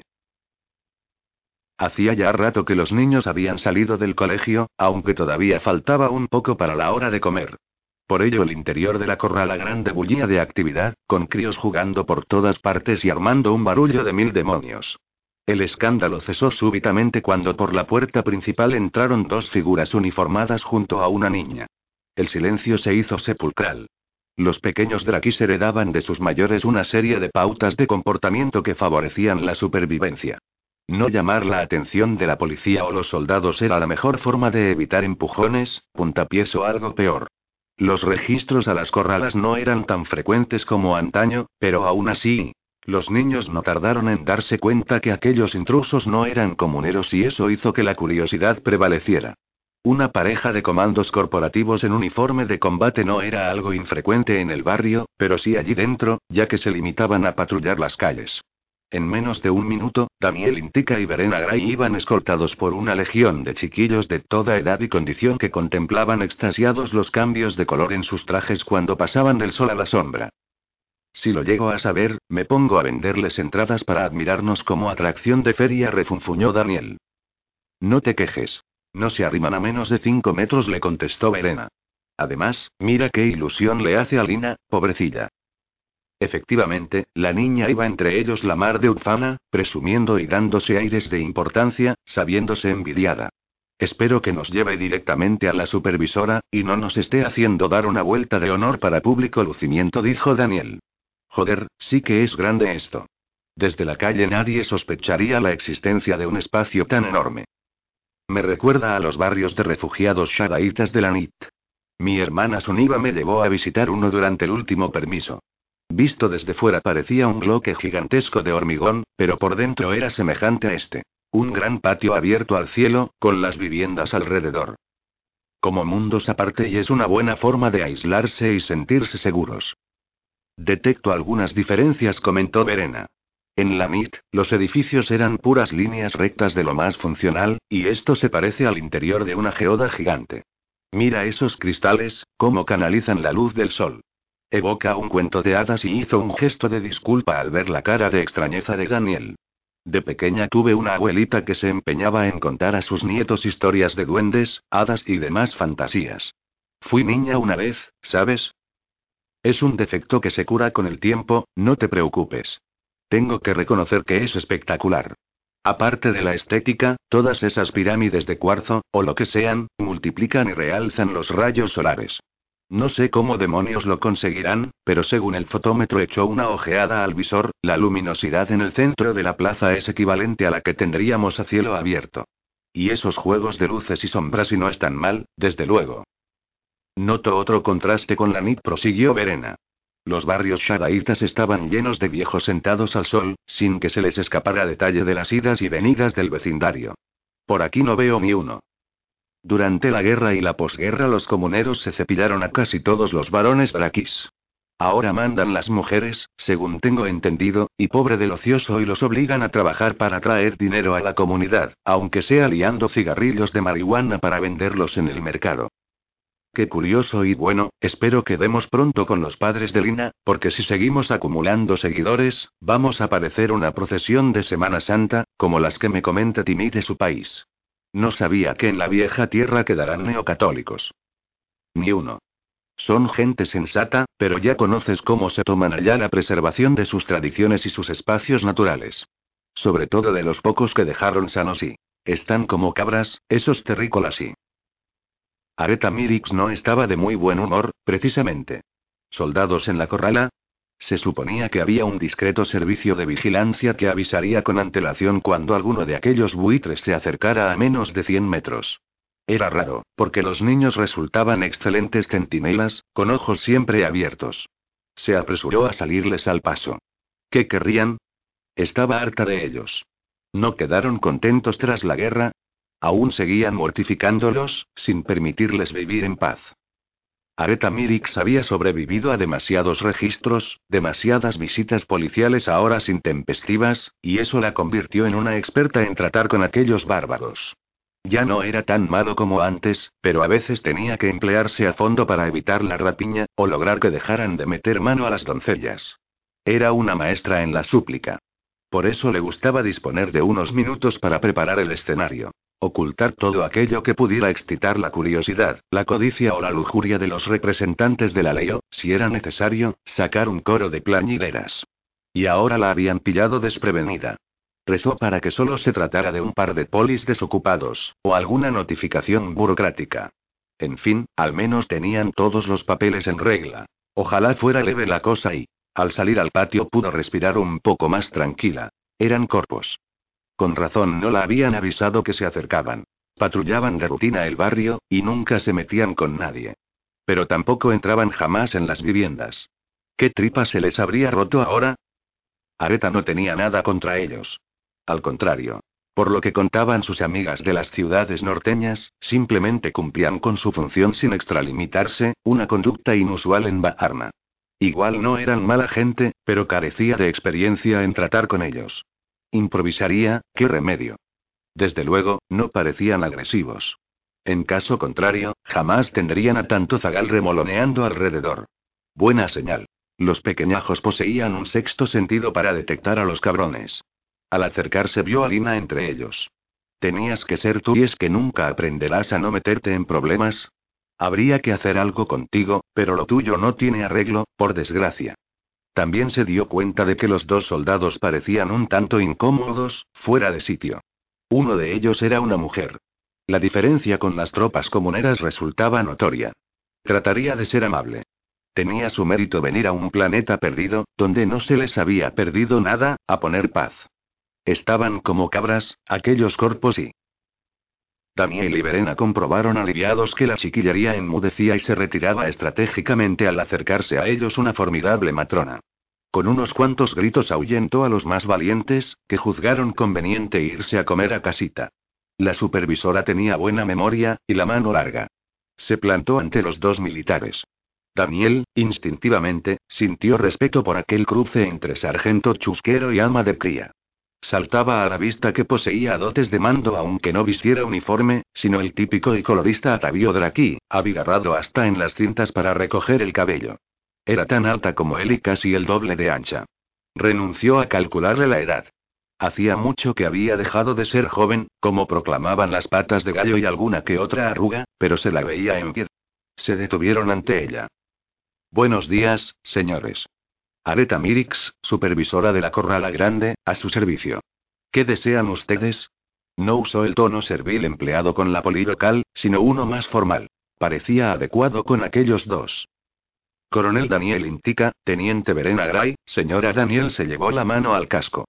Disculpe la intromisión, pero encontramos a esta pequeña lejos de aquí, le explicó lo sucedido sin entrar en demasiados detalles. Decidimos traerla a su hogar para entregarla a sus padres, y nos condujo hasta la corrala. ¿Se pueden hacer cargo de ella? Areta miró ceñuda a Lina, que pareció encogerse ante tan severo escrutinio. Se arrimó a sus nuevos amigos, como buscando apoyo. Lina, sabes muy bien que no debes salir sola, y menos fuera del barrio. El tono de la regañina no admitía réplica. Lina se refugió tras Daniel, y parecía a punto de sollozar. Estoy cansada de que nadie quiera jugar conmigo, murmuró, haciendo pucheros. El semblante de Areta Mirix se dulcificó un tanto. Bueno, en el pecado llevas la penitencia. Que te sirva de lección. Corre con la abuela, que te echará de menos. Lina, al verse libre de una bronca segura, no necesitó que le repitieran la orden, y cruzó el patio corriendo. Sin embargo, aún le quedó tiempo para gritar. Les he prometido hospida y hospitalidad. Le avisaré a la abuela que vienen a visitarla. y desapareció tras unos soportales antes de que los adultos tuvieran tiempo de negarse. Una encerrona en toda regla, Verena sonrió. Ahora deberemos presentar nuestros respetos a su abuela. No están obligados, por supuesto. Esta niña es de lo que no hay bajo la mueca de desaprobación de la supervisora, Daniel creyó detectar una cierta pesadumbre, afecto quizá. Puestos ya a echar el día y dijo Daniel. Odio meterme donde no me llaman, señora, y perdone que sea tan franco, pero el percance pudo ser muy grave si nosotros no acertamos a pasar por allí. Ustedes siempre van en grupo cuando penetran en territorio comunero. ¿Por qué? Areta lo interrumpió mientras echaban a andar tras Lina. Hay cosas que a un extranjero le resultarán absurdas, pero para nosotros importan tanto como la propia vida pareció esmerarse en escoger bien las palabras. Los abuelos de Lina no se comportaron apropiadamente en la guerra, y la ignominia cayó sobre el clan Ibix. Este resultó aniquilado durante la represión, con la excepción de Lina y su abuela. Creo que los muertos tuvieron suerte. Se libraron de ser unos parias, como ellas dos. La vieja ha sufrido mucho, créanme, aunque ahora solo se entera de la misa la mitad. Su mal es un tipo de degeneración cerebral, y en Varna no hay cura para él. En cuanto a la cría y bien, ya se sabe que los niños aprenden de las actitudes de los mayores, y le dan de lado. A esas edades se es muy cruel, suspiró. Mi deber es velar por el bienestar de toda esta corrala, y soy la única que les echa una mano, pero yo también tengo mi propia familia, con los inevitables problemas añadidos. Me temo que su educación está muy descuidada. Y todo lo demás, de paso. Castigar a los hijos por las culpas de los padres me parece una putada, señora. Solo los neucatólicos se atreven a sostener un disparate semejante, con eso del pecado original. Es perverso y disculpe, no quise ofenderla. Ni a ti tampoco, Daniel. Este miró a Verena, sorprendido. Era la primera vez que oía a la teniente manifestar algo parecido a la vehemencia. Mi fe religiosa está más muerta que los imperiales de Tau Ceti, descuida le dijo. Las cosas son como son, y nosotros carecemos de poder para cambiarlas, sentenció Areta Mirix. He asistido a demasiadas jodiendas, y el comprobar cómo la gente se complica la vida y va, olvídelo. Verena sonrió, tratando de quitar hierro al asunto. No es la primera vez que me tropiezo con Lina, recordó Daniel. Hace más de un mes la vi ingresada en el hospital, con un ataque de tos bastante feo. Ahora comprendo por qué ningún pariente estaba pendiente de ella y cuando el incidente ata mañana, también hubo un momento en que pasó por dificultades respiratorias. ¿Le ocurre algo? Su salud es delicada. Por mucho que la vea corretear, de vez en cuando nos da un susto. Los médicos dicen que no es grave, una cierta propensión al catarro, pero siempre acaba recayendo. Si tuviera una familia que se ocupara y... Areta se encogió de hombros en un gesto de impotencia, y dio por zanjado el tema. Había otros problemas más serios. A muy corto plazo, por ejemplo, ¿qué hacer con aquellos dos? Definitivamente no eran hostiles. Tenían algunas manías raras, pero no llevaban a rastras los prejuicios de los comuneros. Tal vez y una idea fue creciendo en su mente. Sí, pudiera ser que la escapada de Lina resultara provechosa, después de todo. Brindar hospitalidad a unos soldados, extranjeros por añadidura. Hacer amigos era una inversión a largo plazo. Fue rumiando el tema mientras se dirigían a la casa de Lina. Daniel no dejaba de observar el vecindario. Viven ustedes en un lugar privilegiado, señora. No había visto nada igual en los mundos que he visitado. Bueno, a decir verdad, tampoco tuve mucho tiempo de hacer turismo. Si por nosotros fuera, habríamos tirado todo abajo y rediseñado las calles al estilo comunero. Aleta sonrió. Este escenario nos trae demasiados recuerdos que deseamos enterrar. Pero eso cuesta dinero, y además el gobierno nos ha hecho la faena de declarar el barrio viejo monumento histórico artístico. Al menos, tenemos un sitio donde caernos muertos. Después de todo lo que sufrimos en la posguerra, podemos darnos con un canto en los dientes. Si se abaratan los viajes espaciales vendrán manadas de turistas, y eso significará dinero para ustedes, señaló Verena. Es un consuelo, aunque de aquí a que eso ocurra y, afirman las malas lenguas que se están desarrollando nuevos modelos de motores más rápidos que la luz de pequeño tamaño, como los que había antes del desastre, dijo Daniel. Si eso es verdad, con la cantidad de ricos ociosos que vegetan en la vieja tierra, Rigelolanit, los yates de recreo MRL proliferarán como hongos, y más de uno pagaría una fortuna por visitar y admirar esto. Desde luego que hay gente rara, Areta se encogió de hombros. Por supuesto, si ellos quieren desprenderse de su dinero, nosotros estaremos encantados de echarles una mano. Sabia decisión, sentenció Daniel. Estoy seguro que nuestra presencia no les supone ningún trastorno, señora. Le estamos muy agradecidos por la invitación, pero no deseamos imponerle sí. No se hable más. Son ustedes nuestros huéspedes, lo cortó Areta. Además, han llegado en el día adecuado. Hoy celebramos una pequeña fiesta. ¿Han asistido alguna vez a una matanza? Bastantes, me temo. La última fue cuando asaltamos el templo de... Me temo que no se refiere a esa clase de matanza, Daniel lo corrigió Verena. El coronel Intica se quedó un momento descolocado, pero enseguida reaccionó. Dichosa deformación profesional y algún animal, quizá. Areta lo miró de reojo. Valientes pacificadores y no sé si reírme o salir huyendo, dijo, flemática. ¿Saben lo que son las morcillas? El hielo se había roto. De buen humor, los tres llegaron hasta la puerta que conducía a los patios interiores. 6. Brumario 4625e. Durante este mes los dos soles alcanzan su máxima distancia, y menudean los eclipses lunares. Llueve en las montañas y los ríos bajan grávidos por la llanura, fertilizándola con sus limos. Las temperaturas son frescas, aunque en las costas norteñas ya florecen las megabursas y rebrotan los cañaroides. En el sur el clima es aún gélido. El pseudograjo vuela bajo, y se escuchan los gorjeos de los fisipodillos enamoradizos. En la gran fosa los hongos margarita están en sazón, los volantones se aparean con loco frenesí y los fogariles entran ocasionalmente en criptobiosis y... Es tiempo de sementera. Los arados abren surcos en la tierra y aparecen tímidas las primeras plántulas, tiernos preludios de futuras cosechas y... Fiestas. En la provincia de Tambora, el 15 es la apoteosis de las doncellas, y el 24 la fibrilación del gran sofismero. En la Vega del Styx, del 9 al 15 se celebra la Semana Holística, con sus afamadas degustaciones de almíbares. En las montañas, los caballeros se hunden aún más en el seno de la Madre Tierra, en busca de ocultos placeres y... En Ilión, a partir del 17 tiene lugar la Asamblea Anual de Afinadores de Xilófonos de Aceite, siempre pródiga en excesos.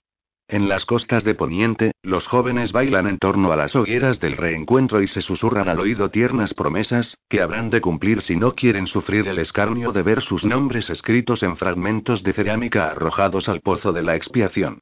En Acrotiri es tiempo de matanza y... Fuente. Nuevo calendario zaragozano, edición de 4625e. Delegación de Baarna. Aquello viene a ser como vivir dentro de un gigantesco queso emmental petrificado. El paraíso de un topo, cuanto menos. Ni harto de vino me metería en uno de esos agujeros y. Fuente. Torres, E. 4713 E. Guía del viajero políticamente incorrecto. Ed. Guacamayo. Madrid, vieja tierra. ¿Cómo ha dicho que lo llaman? preguntó el coronel Intica. Marsopatudo le respondió Areta. ¿De veras nunca han probado los embutidos de marsopatudo? Que yo recuerde no, señora. Y mire que he comido cosas raras.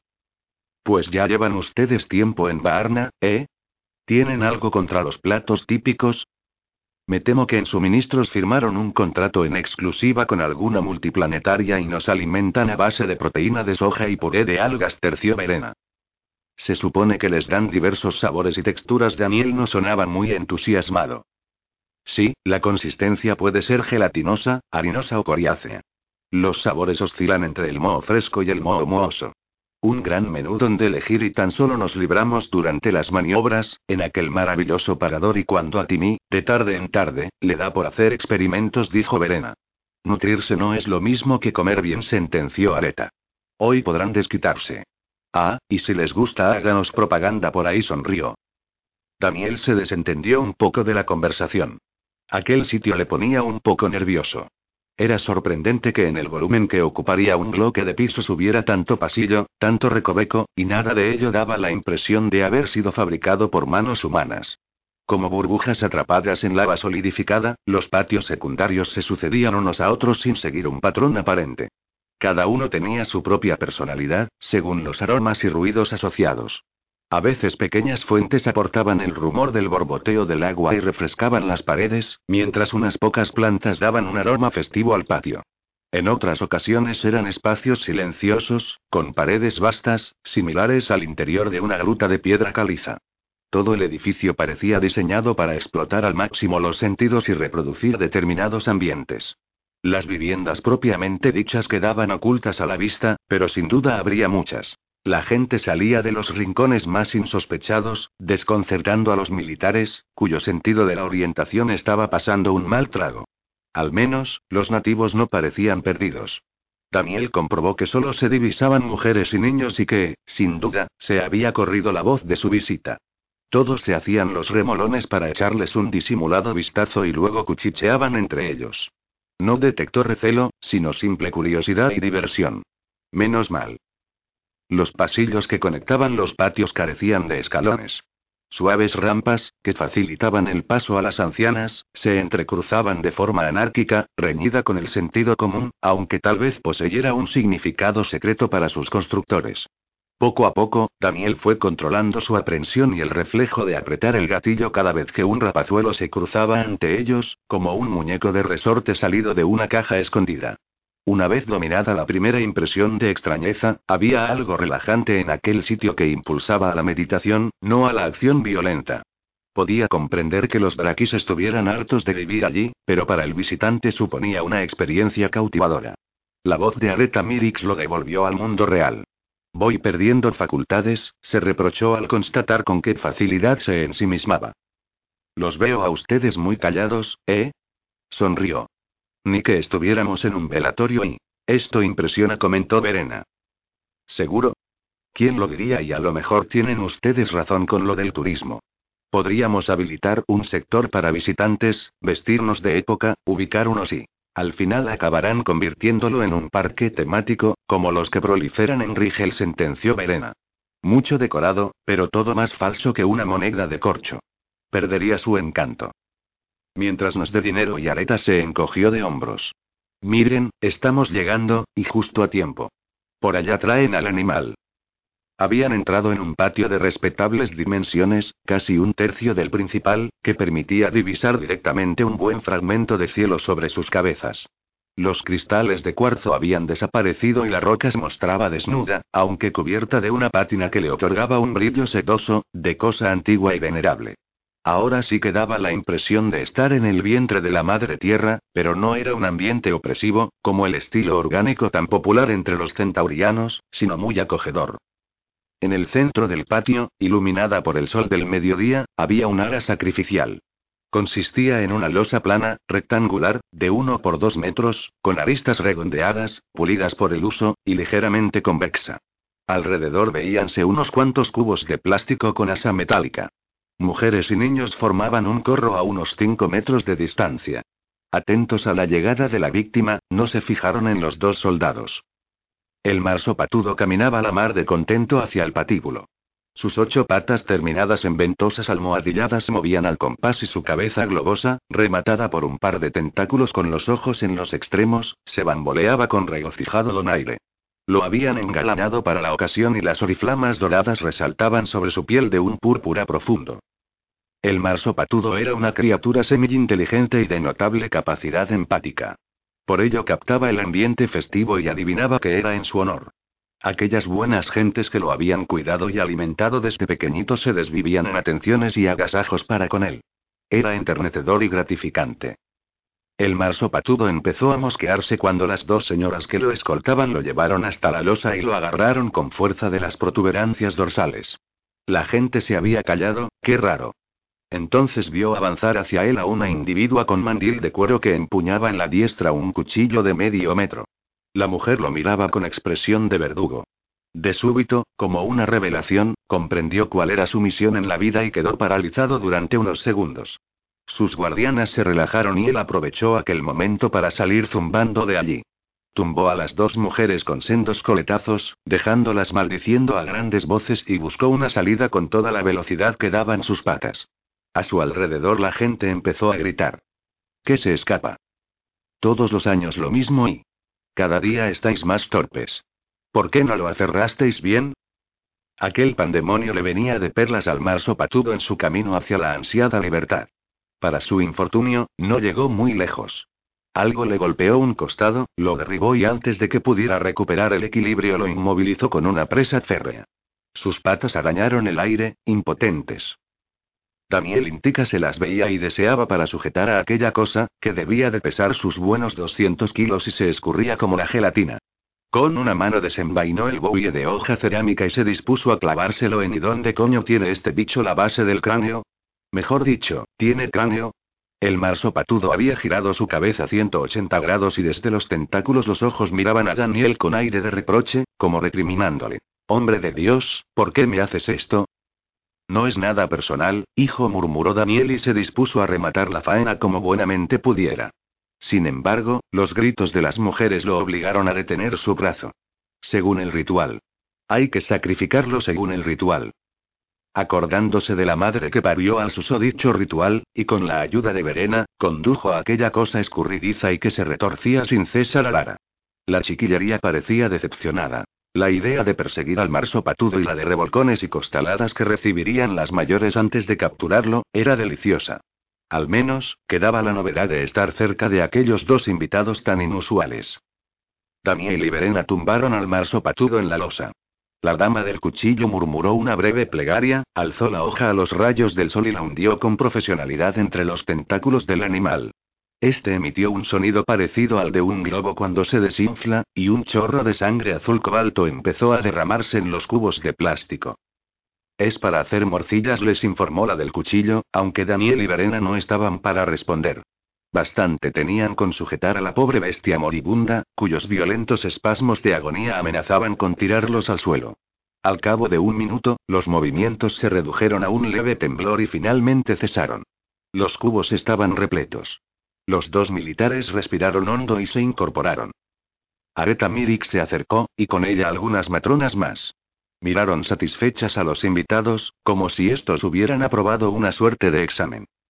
¿Tienen ustedes práctica en domeñar marsopatudos? dijo una. ¿Habían participado antes en alguna matanza? Y no exactamente. Bueno, según se mire, repuso Daniel. Mejor ahorrales los detalles, sugirió Verena, guiñándole un ojo. Las mujeres se quedaron un tanto confundidas. Areta Mirik sonrió para sus adentros. Aquellos dos sujetos traían un cierto toque de frescura a la corrala. Daba un poco de repeluz no ver a alguien moverse tan rápido como el coronel Intica cuando tumbó al marsopatudo. Estaban entrenados para matar, seguro, pero no alardeaban de ello. A diferencia de los republicanos, se esforzaban por mostrarse corteses. Le despertaban una curiosa mezcla de aversión y simpatía. En fin, seguro que esta fiesta sería comentada durante muchos meses. Eso era bueno. Necesitaban animarse, después de tantos años duros a sus espaldas. Ya les hemos hecho trabajar bastante, a pesar de que son nuestros invitados. No tenemos perdón, los condujo del brazo y ellos se dejaron llevar mansamente. Ahora toca comer y relajarse.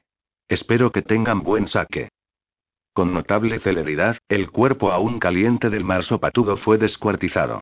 Reservaron las patas y la cola para ser curadas y convertidas en jamones, o su equivalente. El resto de la carne fue cortada en filetes o introducida en una gran picadora accionada manualmente por los más jóvenes, entre grandes muestras de alborozo.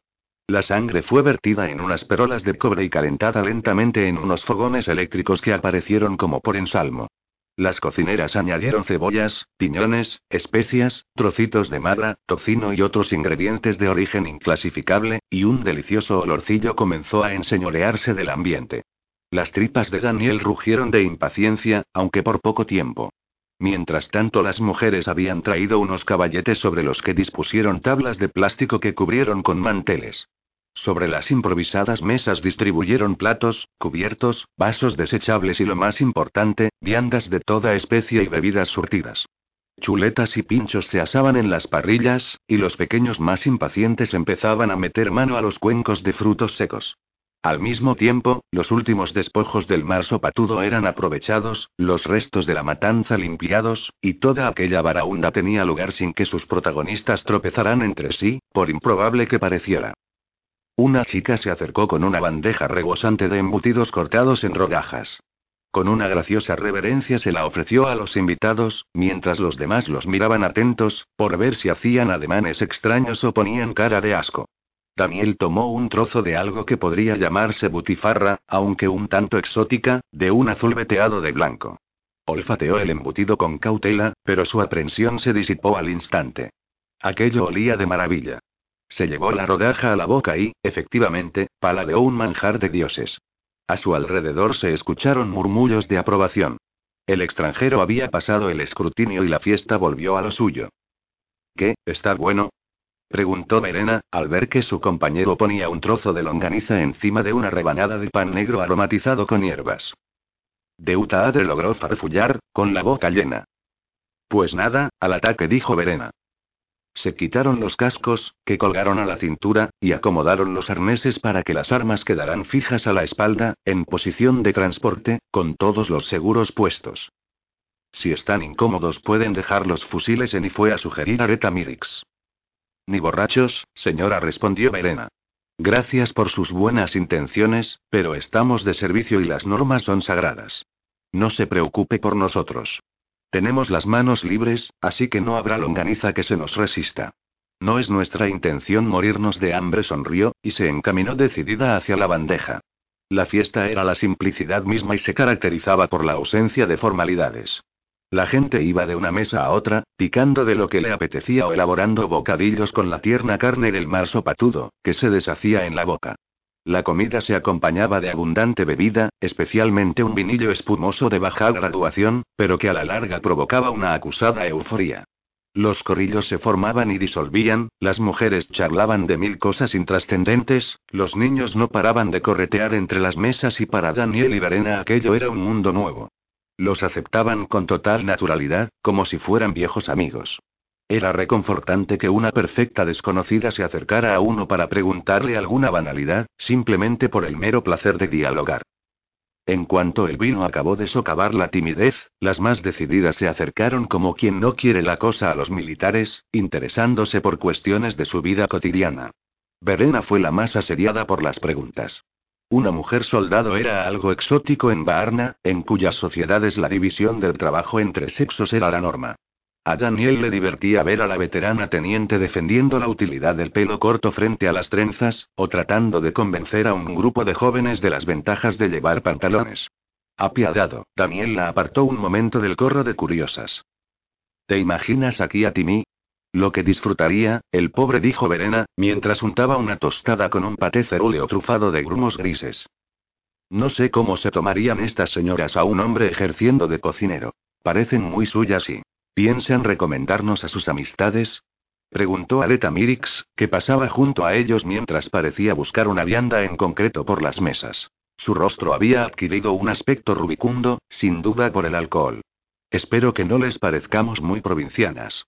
Aunque a algunas vecinas no les agraden las novedades, supongo que es bueno que los niños vean a gente de otras culturas. Areta no les dijo lo que para ella era más importante. Si se corría la voz de que los corpos iban por la corrala, los republicanos se mantendrían alejados. Tan solo rogaba al cielo que los posibles visitantes fueran tan pacíficos como aquel par. La supervisora, obviamente, desconocía el condicionamiento mental que recibían los comandos durante su adiestramiento. No todo iban a ser tácticas de combate. También se les inculcaba en lo más hondo del cerebro un talante amistoso y protector hacia los civiles que no militaran en el bando contrario. Hablando de niños, ahí viene Lina, dijo Verena. Y esa anciana que la acompaña debe de ser su abuela, supongo. Efectivamente, Lina guiaba a una mujer pequeña, muy delgada y de aspecto frágil, ataviada de negro y gris. Sus vestidos habían conocido mejores días. Estaban raídos en los bajos y las mangas, pero ella los llevaba con aire de regia dignidad, como si fueran los más exquisitos terciopelos y sedas. De hecho, a pesar de su avanzada edad, caminaba bien erguida. Tal vez creyera recorrer los salones de un palacio inexistente. Ello contrastaba con la actitud de la chiquillería, que ella fingía no ver. Gestos soeces, burlas y parodias a su espalda. Una de las matronas miró a Daniel y a Verena, les guiñó un ojo y se llevó un dedo a la sien, en elocuente gesto. En las demás mujeres se adivinaba una mezcla de hostilidad, desaprobación y, en algún caso, tal vez lástima. Por su parte, Lina estaba tan ilusionada con presentar a su abuela a sus nuevos amigos que no se daba cuenta de la rechifla general, o quizá estaba ya tan acostumbrada que no hacía ni caso. Se adelantaba y retrocedía sin parar, impaciente, como si un invisible muelle la uniera a la vieja. Finalmente, la anciana se detuvo delante de Daniel y lo miró de arriba abajo, pero sin parecer descortés. Se hizo un incómodo silencio. Daniel no tenía muy claro lo que esperaban de él. De acuerdo, aquella tía podía estar majareta, pero le desagradaba que se rieran de ella, aunque no supiera por qué. Verena pareció leerle el pensamiento, ya que lanzó una mirada asesina a unos niños que estaban haciendo el ganso, los cuales se callaron ipso facto y se retiraron discretamente. Habían captado el mensaje. No era aconsejable irritar a un oficial de comandos. Areta Mirik suspiró y trató de arreglar la situación. ¿Por qué no se habría quedado en su casa? Ya habrían ido a saludarla después de la fiesta. Dichosa vieja y Coronel Intica, Teniente Gray, permítanme que les presente ahí. Pareció dudar un momento. Adama Ibix. Los dos militares, atentos observadores, comprobaron que aquel tratamiento desagradaba a las mujeres mayores que tenían más cerca. Daniel suponía que se habían metido involuntariamente en el meollo de algún raro drama familiar. Se fijó en la cara de felicidad de Lina. Era su gran momento. Se veía que estaba orgullosa de haber propiciado aquel encuentro. La anciana se animó, por fin. Miró a los ojos a Daniel y habló. Su voz, aunque algo cascada, sonaba digna. Disculpe usted, coronel. Ya ni siquiera realizan las presentaciones como es debido. Miró de reojo a la supervisora, quien no se dio por aludida. Sean bienvenidos a nuestra morada, nobles soldados. Dicho esto, le ofreció el dorso de la mano. A su alrededor todos miraban expectantes, como preguntándose por dónde iba a salir aquel extranjero. Incluso Lina aguardaba, indecisa de repente. Daniel, en cambio, pensaba muy rápido. La escena era grotesca y lo sabía. Aquella pobre vieja, con sus astrosos vestidos, la cara arrugada y el pelo pajizo, mal recogido en un moño y con una diadema barata, era el ridículo personificado haciéndose pasar por reina. Pero al menos parecía feliz, y no sería él quien fuera a estropearle el día. Como diría Verena, bastante jodido estaba el mundo para meter otro palo entre los radios de la rueda, encima. Y en el fondo, ¿no iban también ellos dando tumbos como almas en pena en Baarna, con sus patrullas y maniobras sin sentido? Así que, recordando lo que vio en alguna película histórica, tomó aquella mano con la suya y rozó el anillo con sus labios. Dama Ibix sonrió complácida. Se dirigió hacia Verena y la obsequió con una inclinación de cabeza que la teniente imitó. El ambiente se relajó y la gente volvió a lo suyo. De unos tipos tan raros que hasta las mujeres vestían uniforme podía esperarse cualquier cosa en cualquier momento, incluso que amaran el ceremonial. Mientras, Daniel seguía un poco perplejo, mas Lina acudió en su ayuda. Abuela, ¿te traigo algo de comer? Y sin aguardar respuesta fue corriendo a por un plato bien surtido. Prueba esto, Daniel. No, tú no puedes tomar cosas saladas, abuela, que luego te sube la tensión. Seguro que te gustan estos, Verena. Los militares se miraron y sonrieron. Lina estaba pavoneándose descaradamente frente a los demás niños, sin duda desquitándose de pasados agravios. Daniel no tenía nada en contra de ser usado de aquella manera. Por primera vez en años se sentía contento de verdad, con una euforia no atribuible a las drogas. Disculpe usted a la niña, señor, le dijo Dama Ibix. Un exceso de mimos ha descuidado su educación, pero es harto difícil encontrar buenos preceptores en estos tiempos. Hizo una pausa, como si se hubiese quedado con la mente en blanco. ¿Son ustedes extranjeros? ¿Una misión diplomática? Ey, más o menos, señora. Su comportamiento ha sido muy galante, oficial. Lo mencionaré ante el embajador cuando converse con él. Sonrió e hizo una leve reverencia. Y ahora, si me disculpa, debo atender a mis obligaciones sociales. He de repartir mis atenciones entre los demás invitados, para no enojarlos.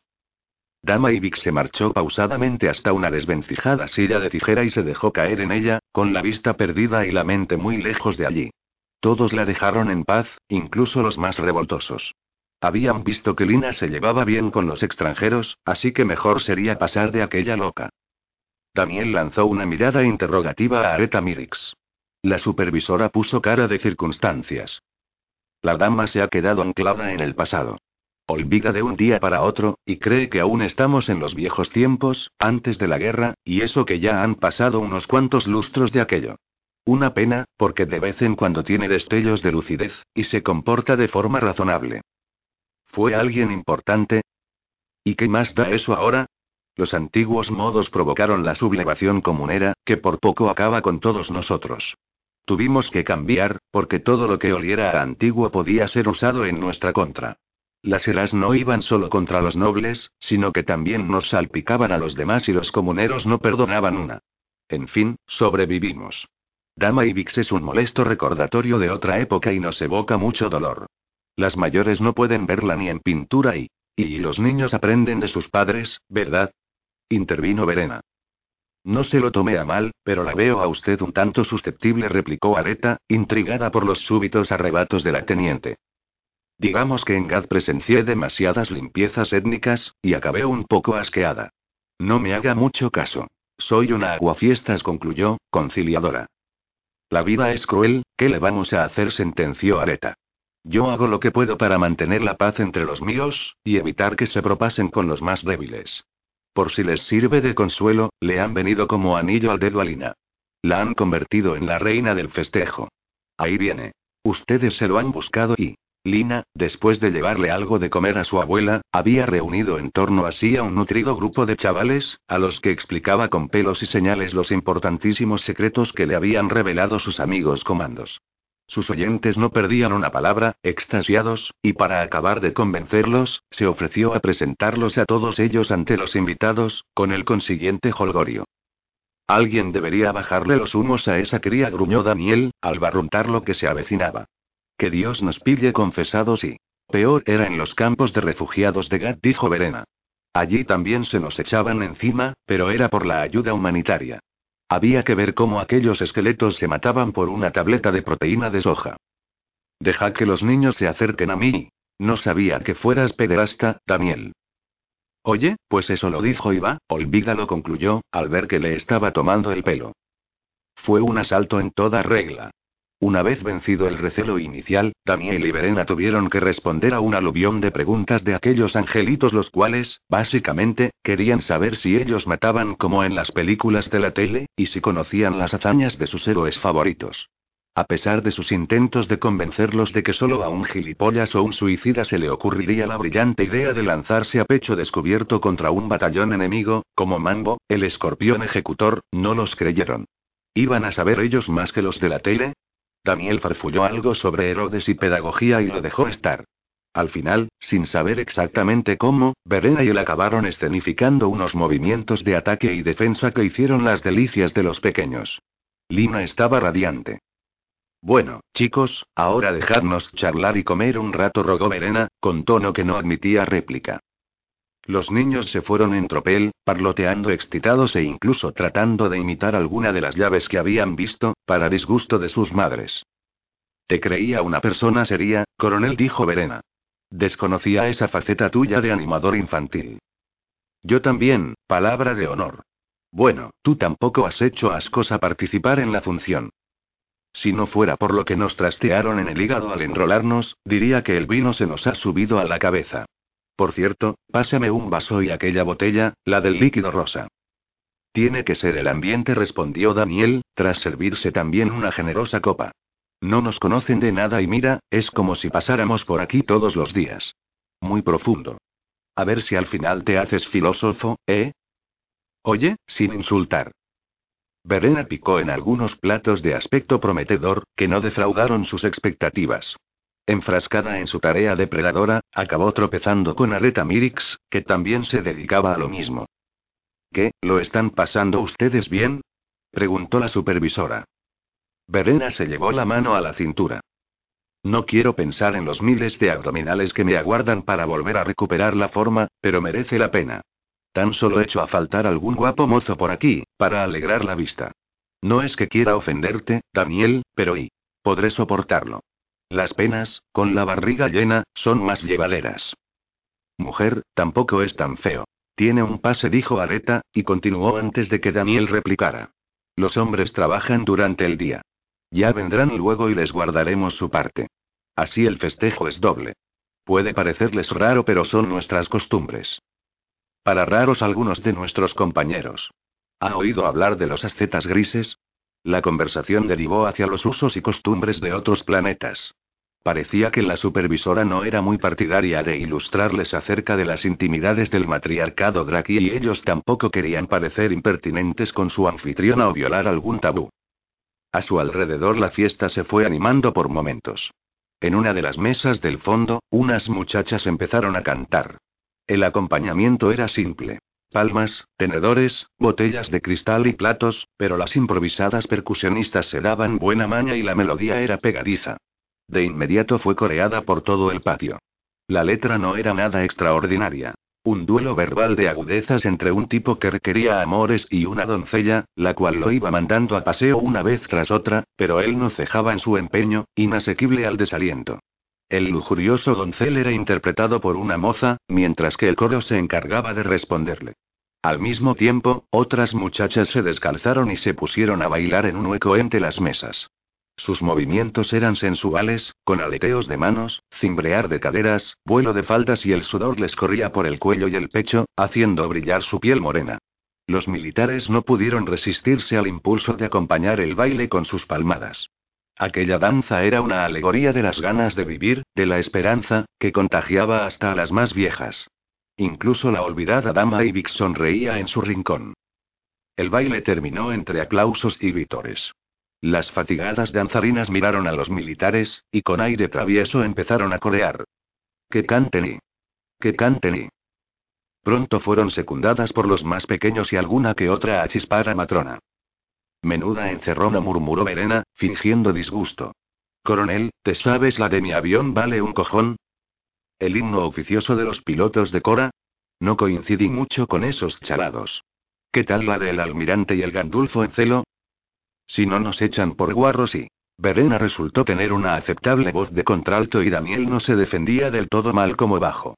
Obsequiaron a su auditorio con un repertorio selecto de canciones cuarteleras que provocó que más de una se tapara las orejas, aunque en realidad se estuvieran partiendo de risa. Daniel no recordaba cuándo fue la última vez que había coreado esas melodías en torno a un fuego o en una ruidosa cantina. Los comandos de quienes las había aprendido estaban ahora criando malvas en junglas y páramos esparcidos por el cosmos. Otros tiempos, sí, cuando era joven y todavía le quedaba ilusión y curiosidad. Como ahora. ¿Qué le estaba pasando? De repente las risas cesaron. Un rapazuelo entró corriendo a toda prisa y fue directo hacia la supervisora. Intercambió con ella unas atropelladas frases y en la faz de Areta Mirik se dibujó el fastidio. Dio unas palmadas para llamar la atención. Viene la policía. Rápido, recoged las cosas mientras los entretenemos abajo. Ya sabéis dónde ponerlo todo. No solo los más pequeños pusieron cara de decepción. Areta se dirigió a los invitados, sinceramente compungida. Lamento infinito que tengamos que cancelar la fiesta, pero alguien ha debido de soplar a la poli que había matanza y vendrán a requisar cuanto puedan para el mercado negro, con la historia de que no cumplimos las ordenanzas sanitarias. Tenemos todos los papeles en regla, pero eso no detendrá a IE. Daniel la interrumpió. Hizo unos gestos en lenguaje de batalla y Verena asintió. ¿Cuántos vienen, señora? Un inspector y cuatro gendarmes, como de costumbre. Es lo habitual. ¿Se puede saber qué están tramando? ¿Confía en nosotros, Areta? La supervisora miró al coronel, indecisa. ¿En qué diantre se iban a meter ahora? Pero decidió apostar por sus nuevos aliados. Eh, parad un momento. Gritó, y las mujeres se detuvieron. El coronel quiere deciros algo, miró a Daniel. Son todas suyas. Gracias, Areta. Daniel se situó en el centro del patio, justo donde habían apiolado al marsopatudo. Verena se situó a su lado. ¿Quién dijo que la estancia en Varna iba a resultar aburrida? Escúchenme, por favor. Daniel estaba acostumbrado a impartir órdenes, y captó de inmediato la atención general. Ustedes nos han invitado, y hemos contraído una deuda. No podemos consentir que les estropeen su fiesta estando nosotros delante. ¿Nos permiten echarles una mano? Desde que nacieron, las Drakis se educaban en el temor a la policía comunera. Era algo que llevaban en la sangre, podría decirse. Enfrentarse a un uniforme, o llamar la atención, solo significaba problemas y represalias. Pero aquellos extranjeros habían compartido con ellas la comida y las canciones. Y todas estaban hartas de abusos. Las más jóvenes respondieron que sí en voz alta. Ni siquiera las mayores, las que más habían sufrido, se atrevieron a disentir. Había algo atrayente en aquella pareja, que inducía a creer en ella. Bien, prosiguió Daniel. Por favor, dejen todo como estaba. ¿Por dónde entrarán los gendarmes? Por ahí.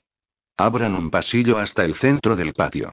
Traten de comportarse con naturalidad. Nosotros nos ocuparemos del resto. Lina, tú y unos cuantos amigos llevaos a casa de Dama Iwix, no sea que nos salga con algo extraño y la caguemos a última hora. La anciana hizo una reverencia y se retiró dignamente, escoltada por una tropa de chiquillos más contentos que unas Pascuas por estar cumpliendo una misión. Mientras, ante la sorpresa general, los corpos se calaron los cascos, activaron los visores, destrabaron los subfusiles y manipularon unos controles en sus muñequeras. Los trajes comenzaron a cambiar espectacularmente de color. ¿Qué tal un entorno urbano 5? Preguntó Daniel, mientras su traje se cubría de rectángulos en distintos matices de gris. Anodino. Y los de alta montaña cantan demasiado, tan blancos repuso Verena, después de probarlos. ¿Y este? Desértico, tipo 18. Prefiero no saber en qué desierto se necesita un camuflaje así, con estas bandas negras y granates. Pero tienes razón. Queda majo. Me lo arremangó. No te pases, que se van a dar cuenta de que vamos de comida. Daniel se dirigió a los demás, que se habían quedado embobados ante aquella especie de camaleones gigantes. Y ahora, si hacen el favor de colocarse ahí, y por ese otro lado y. El inspector segundo Remigio Tarisix marchaba alegre, anticipando un buen botín.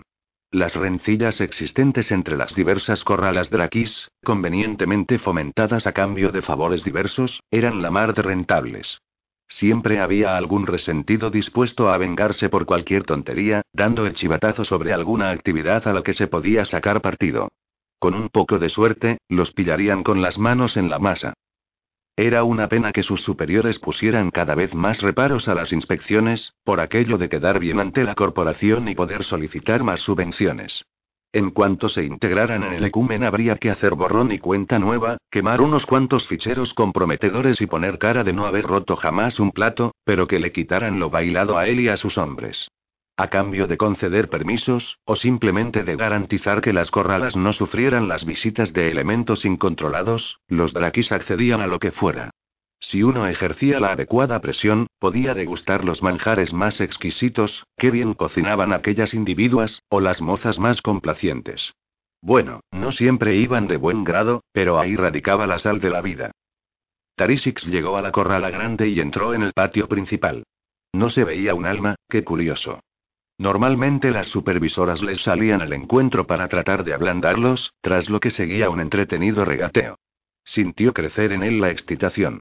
Si el informante no les había fallado, quizá tuvieran la suerte de irrumpir en una matanza de verdad. Era difícil atraparlas infraganti, porque siempre se enteraban a tiempo y lo escondían todo. Ordenó sigilo a los gendarmes y consultó el plano del edificio. Una vez descifrado aquel galimatías, señaló uno de los pasillos y subieron por la rampa. Al cabo de un minuto comenzó a oírse el bullicio, e incluso retazos de algunas coplillas. Los gendarmes se miraron entre sí, con evidente alborozo. Iban a recoger un botín de primera. Seguro que las muchachas no estarían escondidas, como de costumbre, y podrían divertirse un poco con ellas. Y si no, que se atuvieran a las consecuencias. Las más optimistas previsiones de Tarisix parecían cumplirse.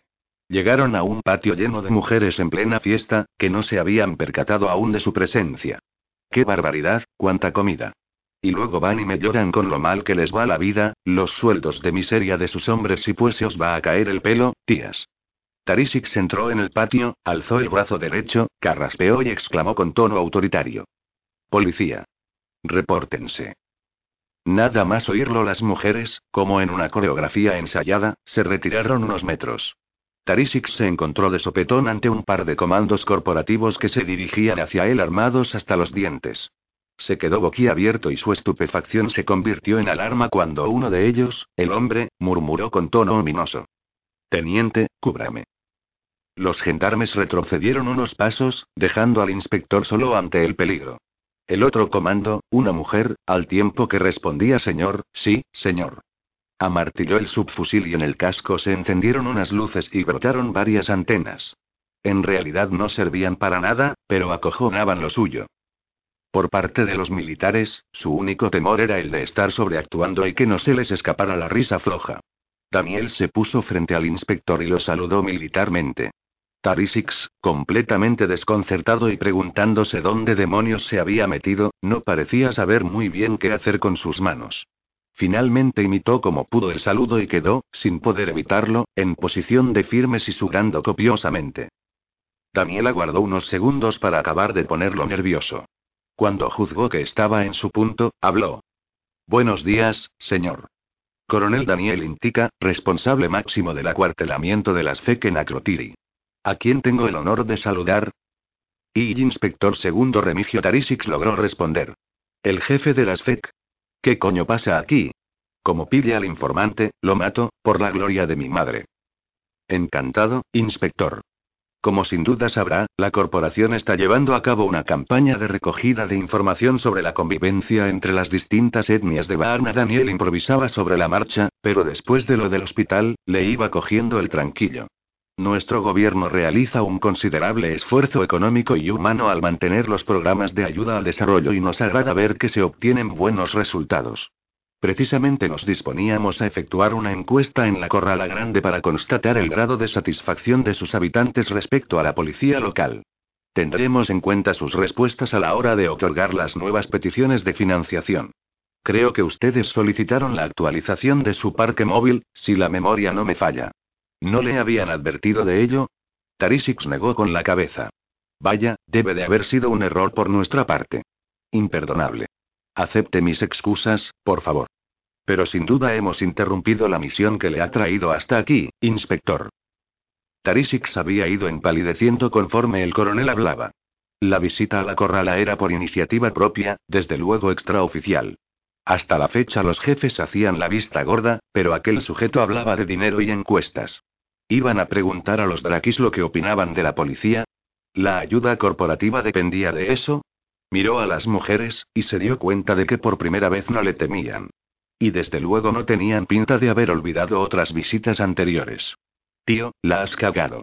Deseó que se lo tragara la tierra. Los jefes no se iban a poner muy contentos si por su culpa los corpos enviaban una nota de protesta al gobierno. Si definitivamente se habían acabado los buenos tiempos, podrían haber avisado antes, caray. La misión y balbució. Simplemente es una patrulla de rutina, pero ya nos íbamos. Todo parece normal. Ya lo hemos comprobado. Esta gente tiene los papeles en regla. Si desea revisar los permisos y... Confío en su palabra, coronel. Disculpe si ha existido solapamiento de competencias, dijo Daniel. Lo comentaré con sus superiores, para que no vuelva a ocurrir. No y nos moleste, de veras Tarisix se veía ante un consejo de guerra por lo menos. Tenemos que marcharnos. Los gendarmes también estaban deseando largarse de allí. En caso de bronca, seguro que la pagarían ellos, los de abajo.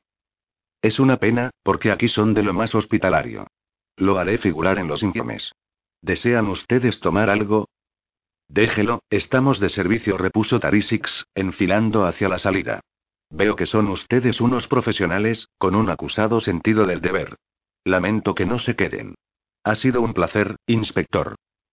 Igualmente, coronel. Pues nada, si pasan habitualmente por aquí probablemente nos encontraremos de nuevo. Queremos evaluar con detenimiento el proceso de pacificación, al que sin duda ha contribuido la gente como usted. Daniel los acompañó hasta la calle, charlando amistosamente con el inspector. Lo único que éste deseaba era desaparecer de allí a toda prisa y rogar que aquel tipo no hiciera demasiadas preguntas en la comisaría central.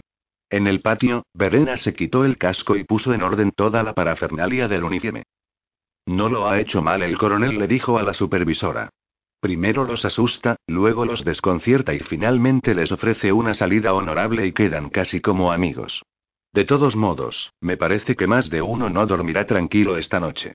La veo preocupada, Areta. Me pregunto si hemos obrado bien. Ustedes se irán dentro de un rato, pero los polis seguirán por aquí y tienen buena memoria. ¿Teme represalias? No conozco demasiado a Daniel, pero se me figura que es un tipo legal. No creo que las deje tiradas. Areta no parecía muy convencida. En ese momento regresó el coronel Intica, y fue recibido con vítores, como un héroe. Nunca habían visto a nadie que le plantara cara a un inspector y viviera luego para contarlo. Daniel se sorprendió por las muestras de cariño, y en ese momento se dio cuenta de lo que su acto significaba para aquella gente. Alguien la defendía. También se fijó en la cara de la supervisora, y comprendió su zozobra. Habían irrumpido de improviso en sus vidas, y una acción impulsiva y quijotesca podía equivaler a una condena para los Drakis. Tomó la única decisión posible. Areta, no le mentía al inspector. De hecho, tras las últimas maniobras y el reajuste de personal, soy la máxima autoridad militar corporativa en esta ciudad, por detrás del cónsul. Recibimos una serie de directrices de arriba, pero podemos interpretarlas con bastante libertad. Daniel no iba a confesar ante la supervisora que, en su opinión, al cónsul y demás peces gordos les importaba un bledo lo que hicieran las tropas, siempre que no se pasaran de rosca. Las instrucciones eran, básicamente, patrullar a Crotiri con los republicanos y colaborar en mantener el orden público, y punto.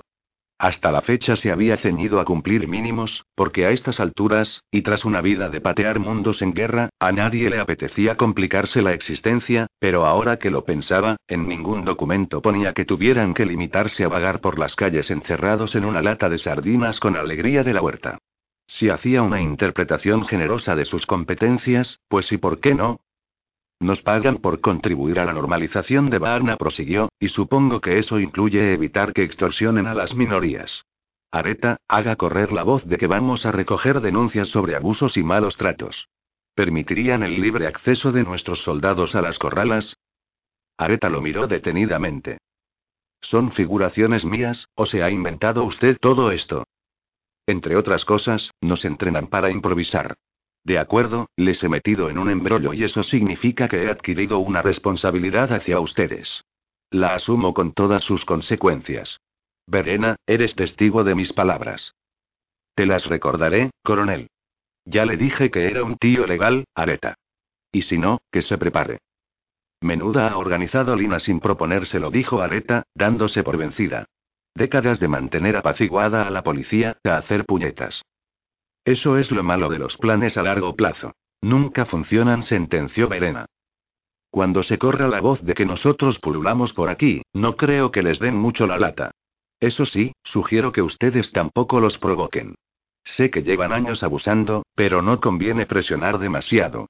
La suya no es la única guerra que ha habido en el universo, y al final los verdugos tienen que acabar conviviendo con las víctimas, ¿qué remedio? Tampoco nos llevamos mal con los comuneros, salvo algunos mandos militares, así que no nos podrán acusar de favoritismo. Y a la larga, las buenas relaciones acabarán beneficiando a todos. ¿Nos subirán el sueldo por hacer horas extraordinarias? ¿Qué más quisieras, teniente? En resumen, Areta. Necesitaríamos un informe de la situación real de su comunidad, y que nos avisen si realmente alguien, comunero o de los nuestros, se propasa. En tal caso, podríamos enviar a Ilku para que salude a los infractores y les presente sus respetos, dijo Verena. El pobre se tiene que aburrir como una ostra, sin poder ejercer sus talentos. Areta Mirik se lo pensó. ¿Confiar en aquellos locos? Bueno, no podía ser peor que la situación actual, siempre pendientes de las incursiones policiales. Y ella también sabía improvisar. Era una superviviente nata. A usted nos encomendamos, Daniel. Areta le tendió su mano, y Daniel se la estrechó. Luego hizo lo mismo con Verena. Volvamos a la fiesta, dijo Areta. Desde luego, se va a hablar de ella durante mucho, mucho tiempo. Por cierto, antes de irse no se olviden de llevarse unos cuantos embutidos para sus compañeros. Se lo han ganado. ¿Es un intento de sobornarnos, Areta? Por supuesto. Me temo que voy a reventar. Oh, disculpad, Daniel Intica contuvo a duras penas un erupto. Si no salgo de esta, al menos la habré guiñado por una buena causa. No exageres, Daniel. La carne de marsopatudo es muy digestiva. Lo leí en una revista. Si tú lo dices, Areta y. Voy a tener que pasarme una semana machacándome en el gimnasio para recuperarme, murmuró Verena, cuya faz lucía un tanto congestionada, a pesar de que la batería de defensas implantada en su organismo había neutralizado el efecto del alcohol y otras sustancias espirituosas ingeridas en cantidad excesiva. Es inútil, amiga mía. El mundo es injusto con nosotras. Los hombres pueden reducir la tripa si los ponemos a trabajar, pero a nosotras los pecados de la comida se nos acumulan en el culo, y no hay forma de remediarlo. Un instante en la boca, y una eternidad en el pandero. Que me lo digan a mí. Areta parecía algo achispada, aunque controlaba bien. Daniel estaba sorprendido por la capacidad de aguante de la supervisora, fruto de la práctica, no de la tecnología médica. Con pena, dejaron la fiesta justo cuando el atardecer tenía de tonos cálidos las vetustas piedras de la corrala. En el centro del patio habían encendido una hoguera, y el fuego hacía brotar chispas de luz de las paredes, donde danzaban las sombras. Poco a poco fueron llegando los hombres, casi todos jóvenes y morenos. No habían sobrevivido demasiados varones maduros a los rigores de la posguerra. Al principio miraban a los militares con sorpresa y recelo, pero conforme las mujeres les explicaban lo sucedido aquel día se relajaban y actuaban con naturalidad. Algunos los saludaron, incluso. Daniel y Verena asistieron al espectáculo, antiguo como la humanidad y siempre complejo, de las relaciones entre sexos. Como en una batalla, las estrategias se iban perfilando, en un ritual eterno de seducción.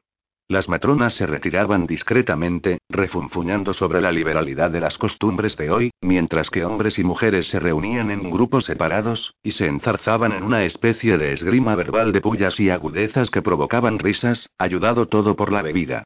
Más tarde, aquella suerte de combate ritualizado iría cambiando. Los corrillos se desharían, y las parejas buscarían los rincones más apartados del fuego, iluminados apenas por las llamas. Al final, bajo la luz de las estrellas, repetirían el mismo juego que la especie humana venía practicando desde que, millones de años atrás, a un humano se le ocurrió la brillante idea de dejar la comodidad de los árboles y comenzó a complicarse la existencia. Los militares comprendieron que ya empezaban a estar de más. También habían prometido pasarse por casa de Lina, así que, acompañados por Areta, entraron en la red de corredores, no sin antes despedirse efusivamente de las mujeres y ser obsequiados con un sinfín de embutidos que a duras penas acomodaron en las mochilas. El paseo por las entrañas del edificio estuvo presidido por el buen humor. A estas alturas ya se tuteaban como si fuesen viejos amigos, y se cruzaban bromas sobre los abusos alimentarios y la celulitis cada vez que atravesaban un corredor particularmente angosto. Finalmente llegaron a un pasillo largo y bastante ancho. En lo alto, el techo dejaba entrever un pedazo de cielo, que iba tornándose añil conforme se acercaba la noche. Los contrafuertes de las paredes daban al conjunto el aspecto de un inmenso costillar abierto, y las amarillentas luces eléctricas arrancaban de piedras y cristales destellos de sangre licuada y oro. Ocultos por los contrafuertes abríanse las puertas de las viviendas. La madera, de color miel, veíase un tanto ajada, como cubierta de polvo. A pesar de ello, se notaba que eran obra de artesanos que amaban su trabajo.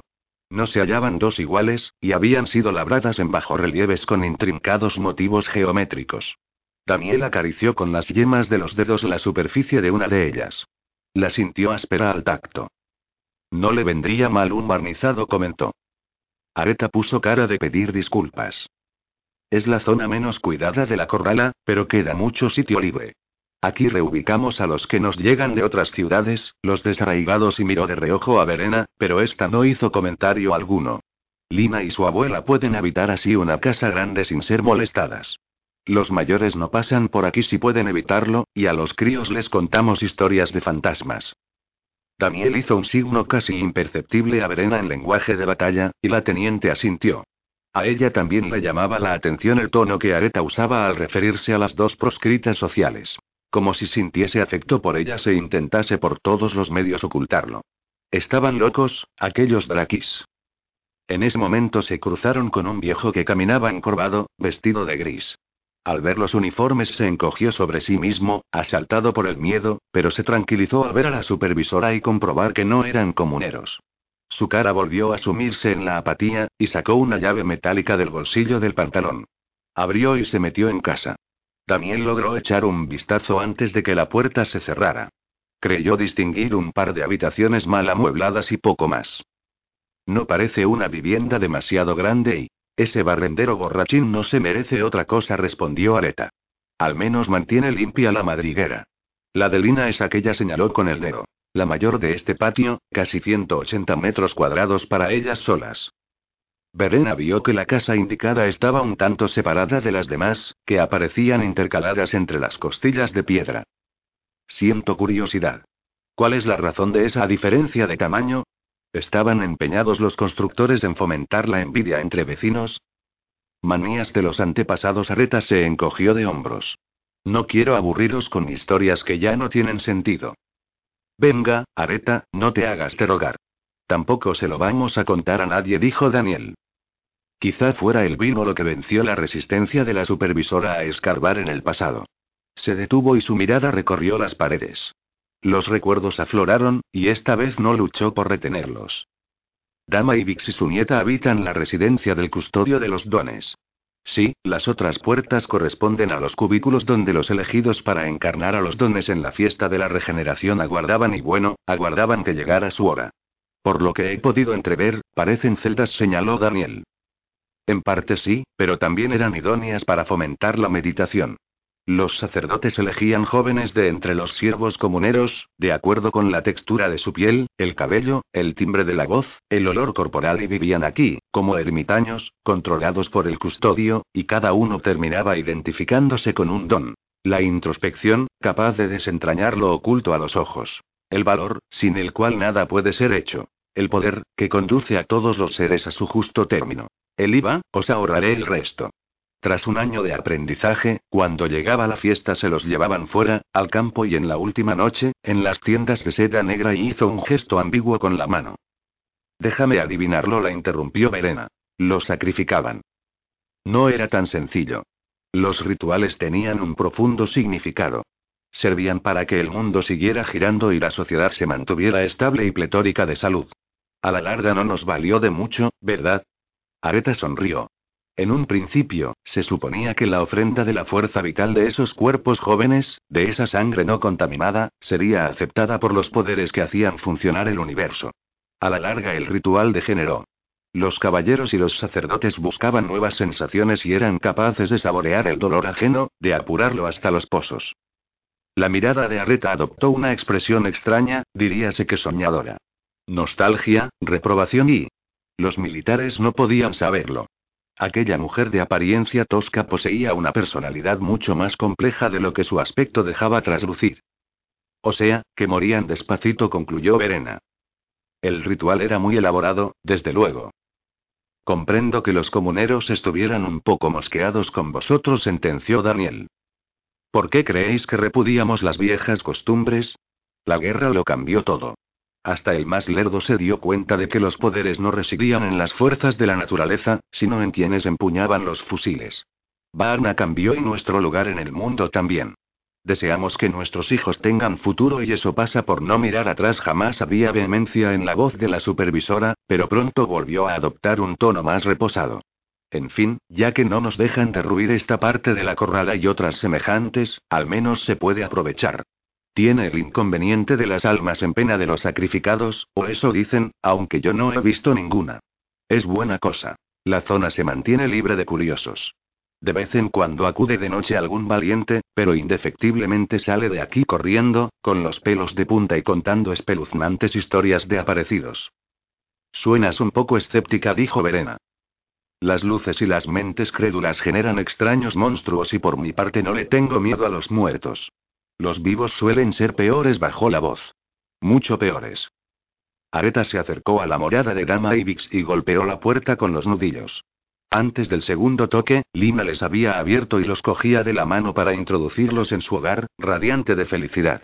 La casa, en contra de su apariencia externa, resultaba acogedora. No había cantos ni esquinas en las habitaciones, sino arcos suaves y superficies redondeadas. El veteado de las paredes y la textura mórbida de la piedra infundían paz y tranquilidad.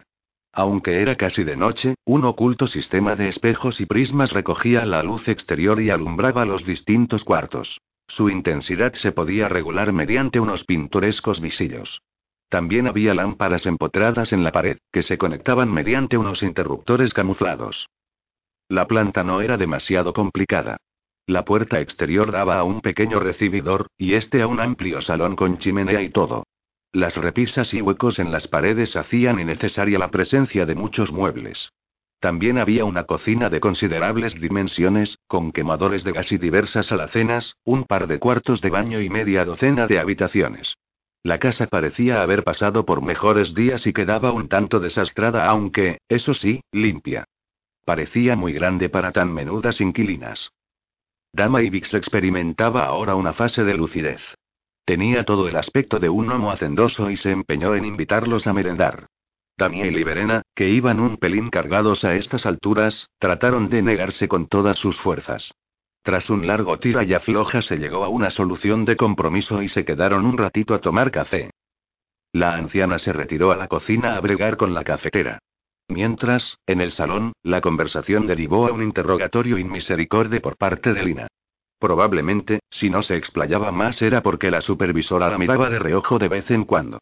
Sin saber cómo, salió el tema de la vida cuartelera, y el coronel Intica relató algunas anécdotas sobre los problemas de convivencia habidos a lo largo de su carrera, especialmente los ronquidos de algunos compañeros de fatigas.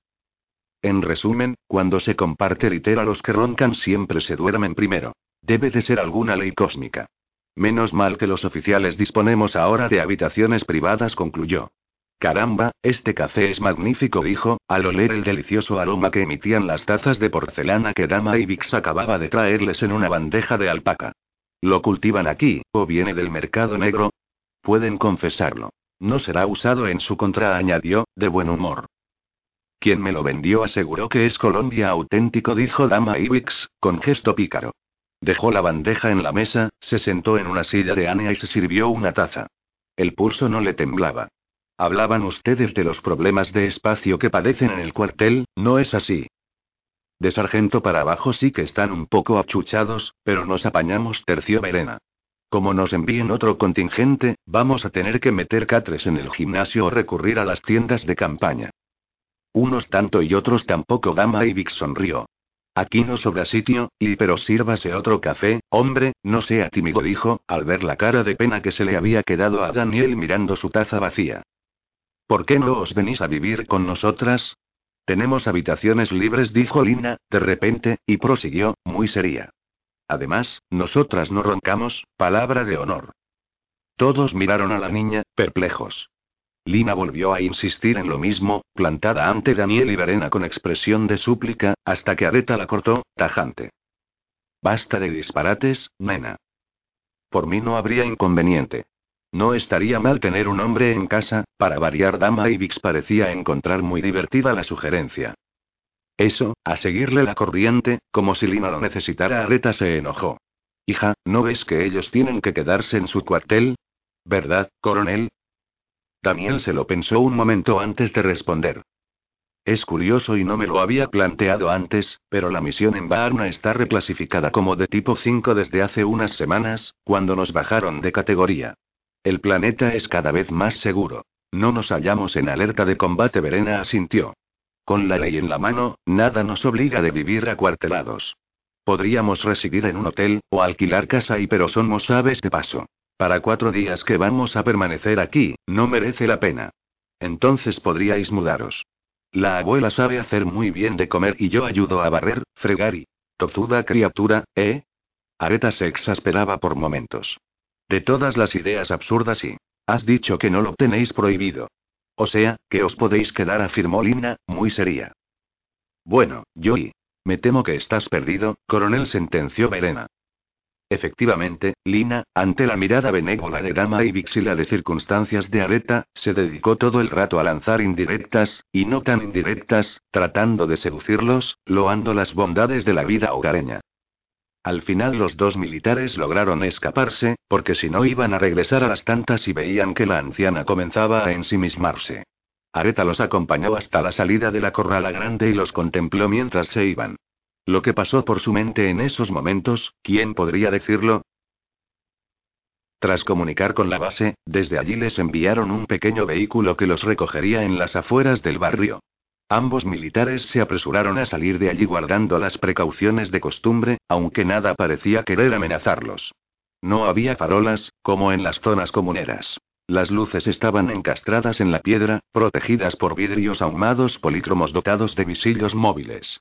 La brisa, al menearlos, creaba unos juegos de leves sombras onduladas que imitaban un fondo marino. Los colores no se repetían, y se disponían tan sabiamente que se pasaba de unas zonas rojizas, como el atardecer de un día ventoso, a otras con cálidos tonos turquesa. La piedra parecía desperezarse al compás de los reflejos. Cuando salieron del barrio, un transporte ligero los estaba aguardando. El soldado al volante no disimulaba su cara de aburrido, aunque se puso más contento que unas Pascuas en cuanto le regalaron una botella de vino y unas salchichas de las que sobraron tras la matanza. El vehículo arrancó y se relajaron por fin.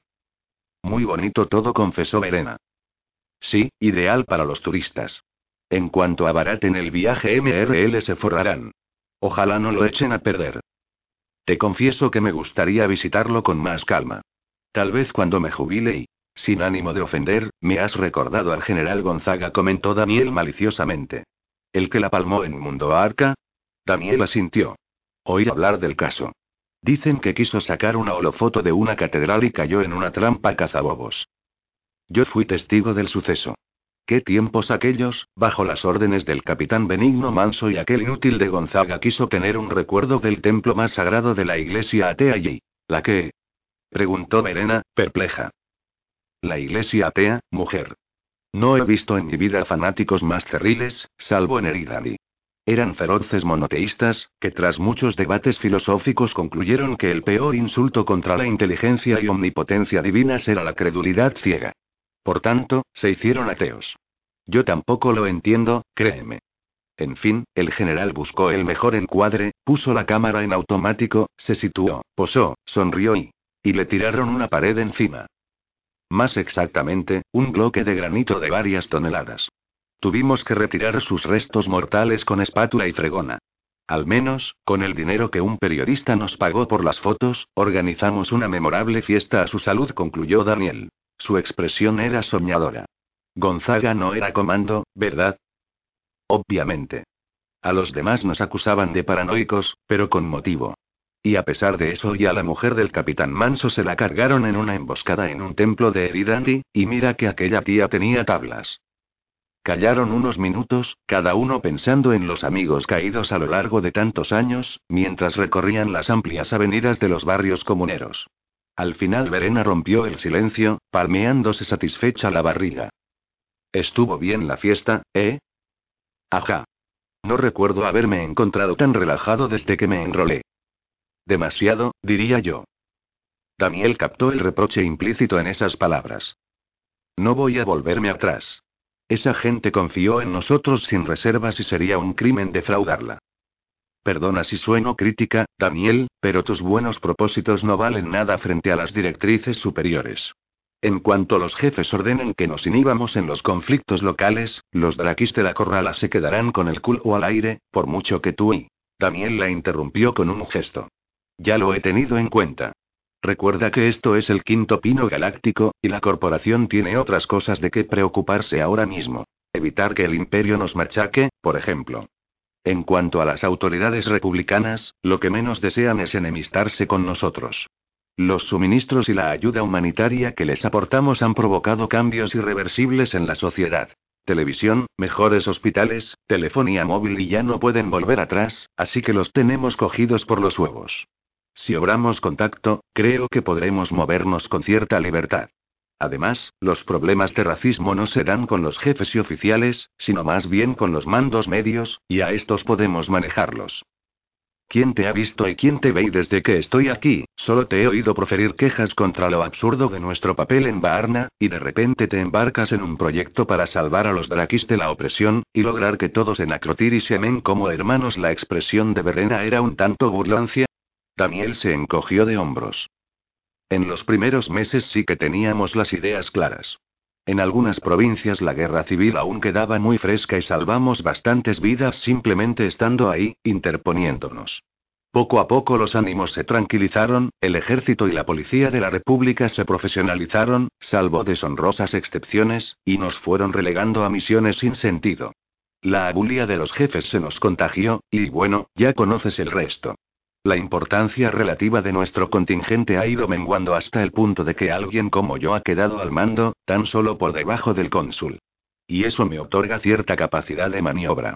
Probablemente, sin el incidente de Lina todas estas ideas no se me pasarían por la cabeza, pero las cosas suceden, y a lo hecho, pecho. Al menos, será bueno para la tropa. Tendrá unos objetivos definidos. Hablaré seriamente con el ordenador, para cuidar de no violar ninguna absurda ley local. Se te ve más ilusionado que un niño con zapatos nuevos. Verena sonrió. Ya me dirás. Después de meses de pasear en blindado con individuos como Prevenido o Zascandil, que en paz descansen, cualquier novedad es bienvenida. Seguiré ejerciendo de abogada del diablo. Tú te retiras dentro de nada. Lo más probable es que quien te sustituya pase olímpicamente de follones entre draquis y comuneros, y por aquí hay tipos muy vengativos, como el poliqueie, Daniel, baja de las nubes, que te estoy hablando. Tendré que solicitar una prórroga del contrato. En tal caso, no creo que me destinen a otro lugar. Conociendo a los burócratas y su tendencia a prolongar situaciones y... Verena entornó los ojos. ¿Estás hablando en serio? Tío Daniel la miró y compuso un gesto de disculpa. No, si al final vas a tener sentimientos y todo y o tal vez es la caridad cristiana. Daniel hizo amago de golpearla con el canto de la mano. Oye, sin faltar, que yo no me he metido contigo.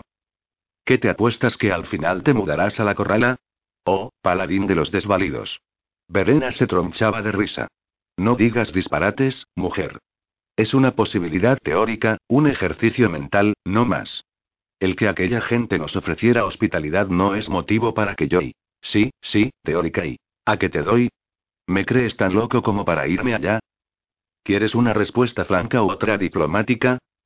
Y así, entre bromas y pullas, llegaron al cuartel. Semana y media más tarde, el coronel Daniel Intica, ante el asombro de propios y extraños, alquiló una habitación a Dama y Vix y se fue a vivir a la Corrala Grande.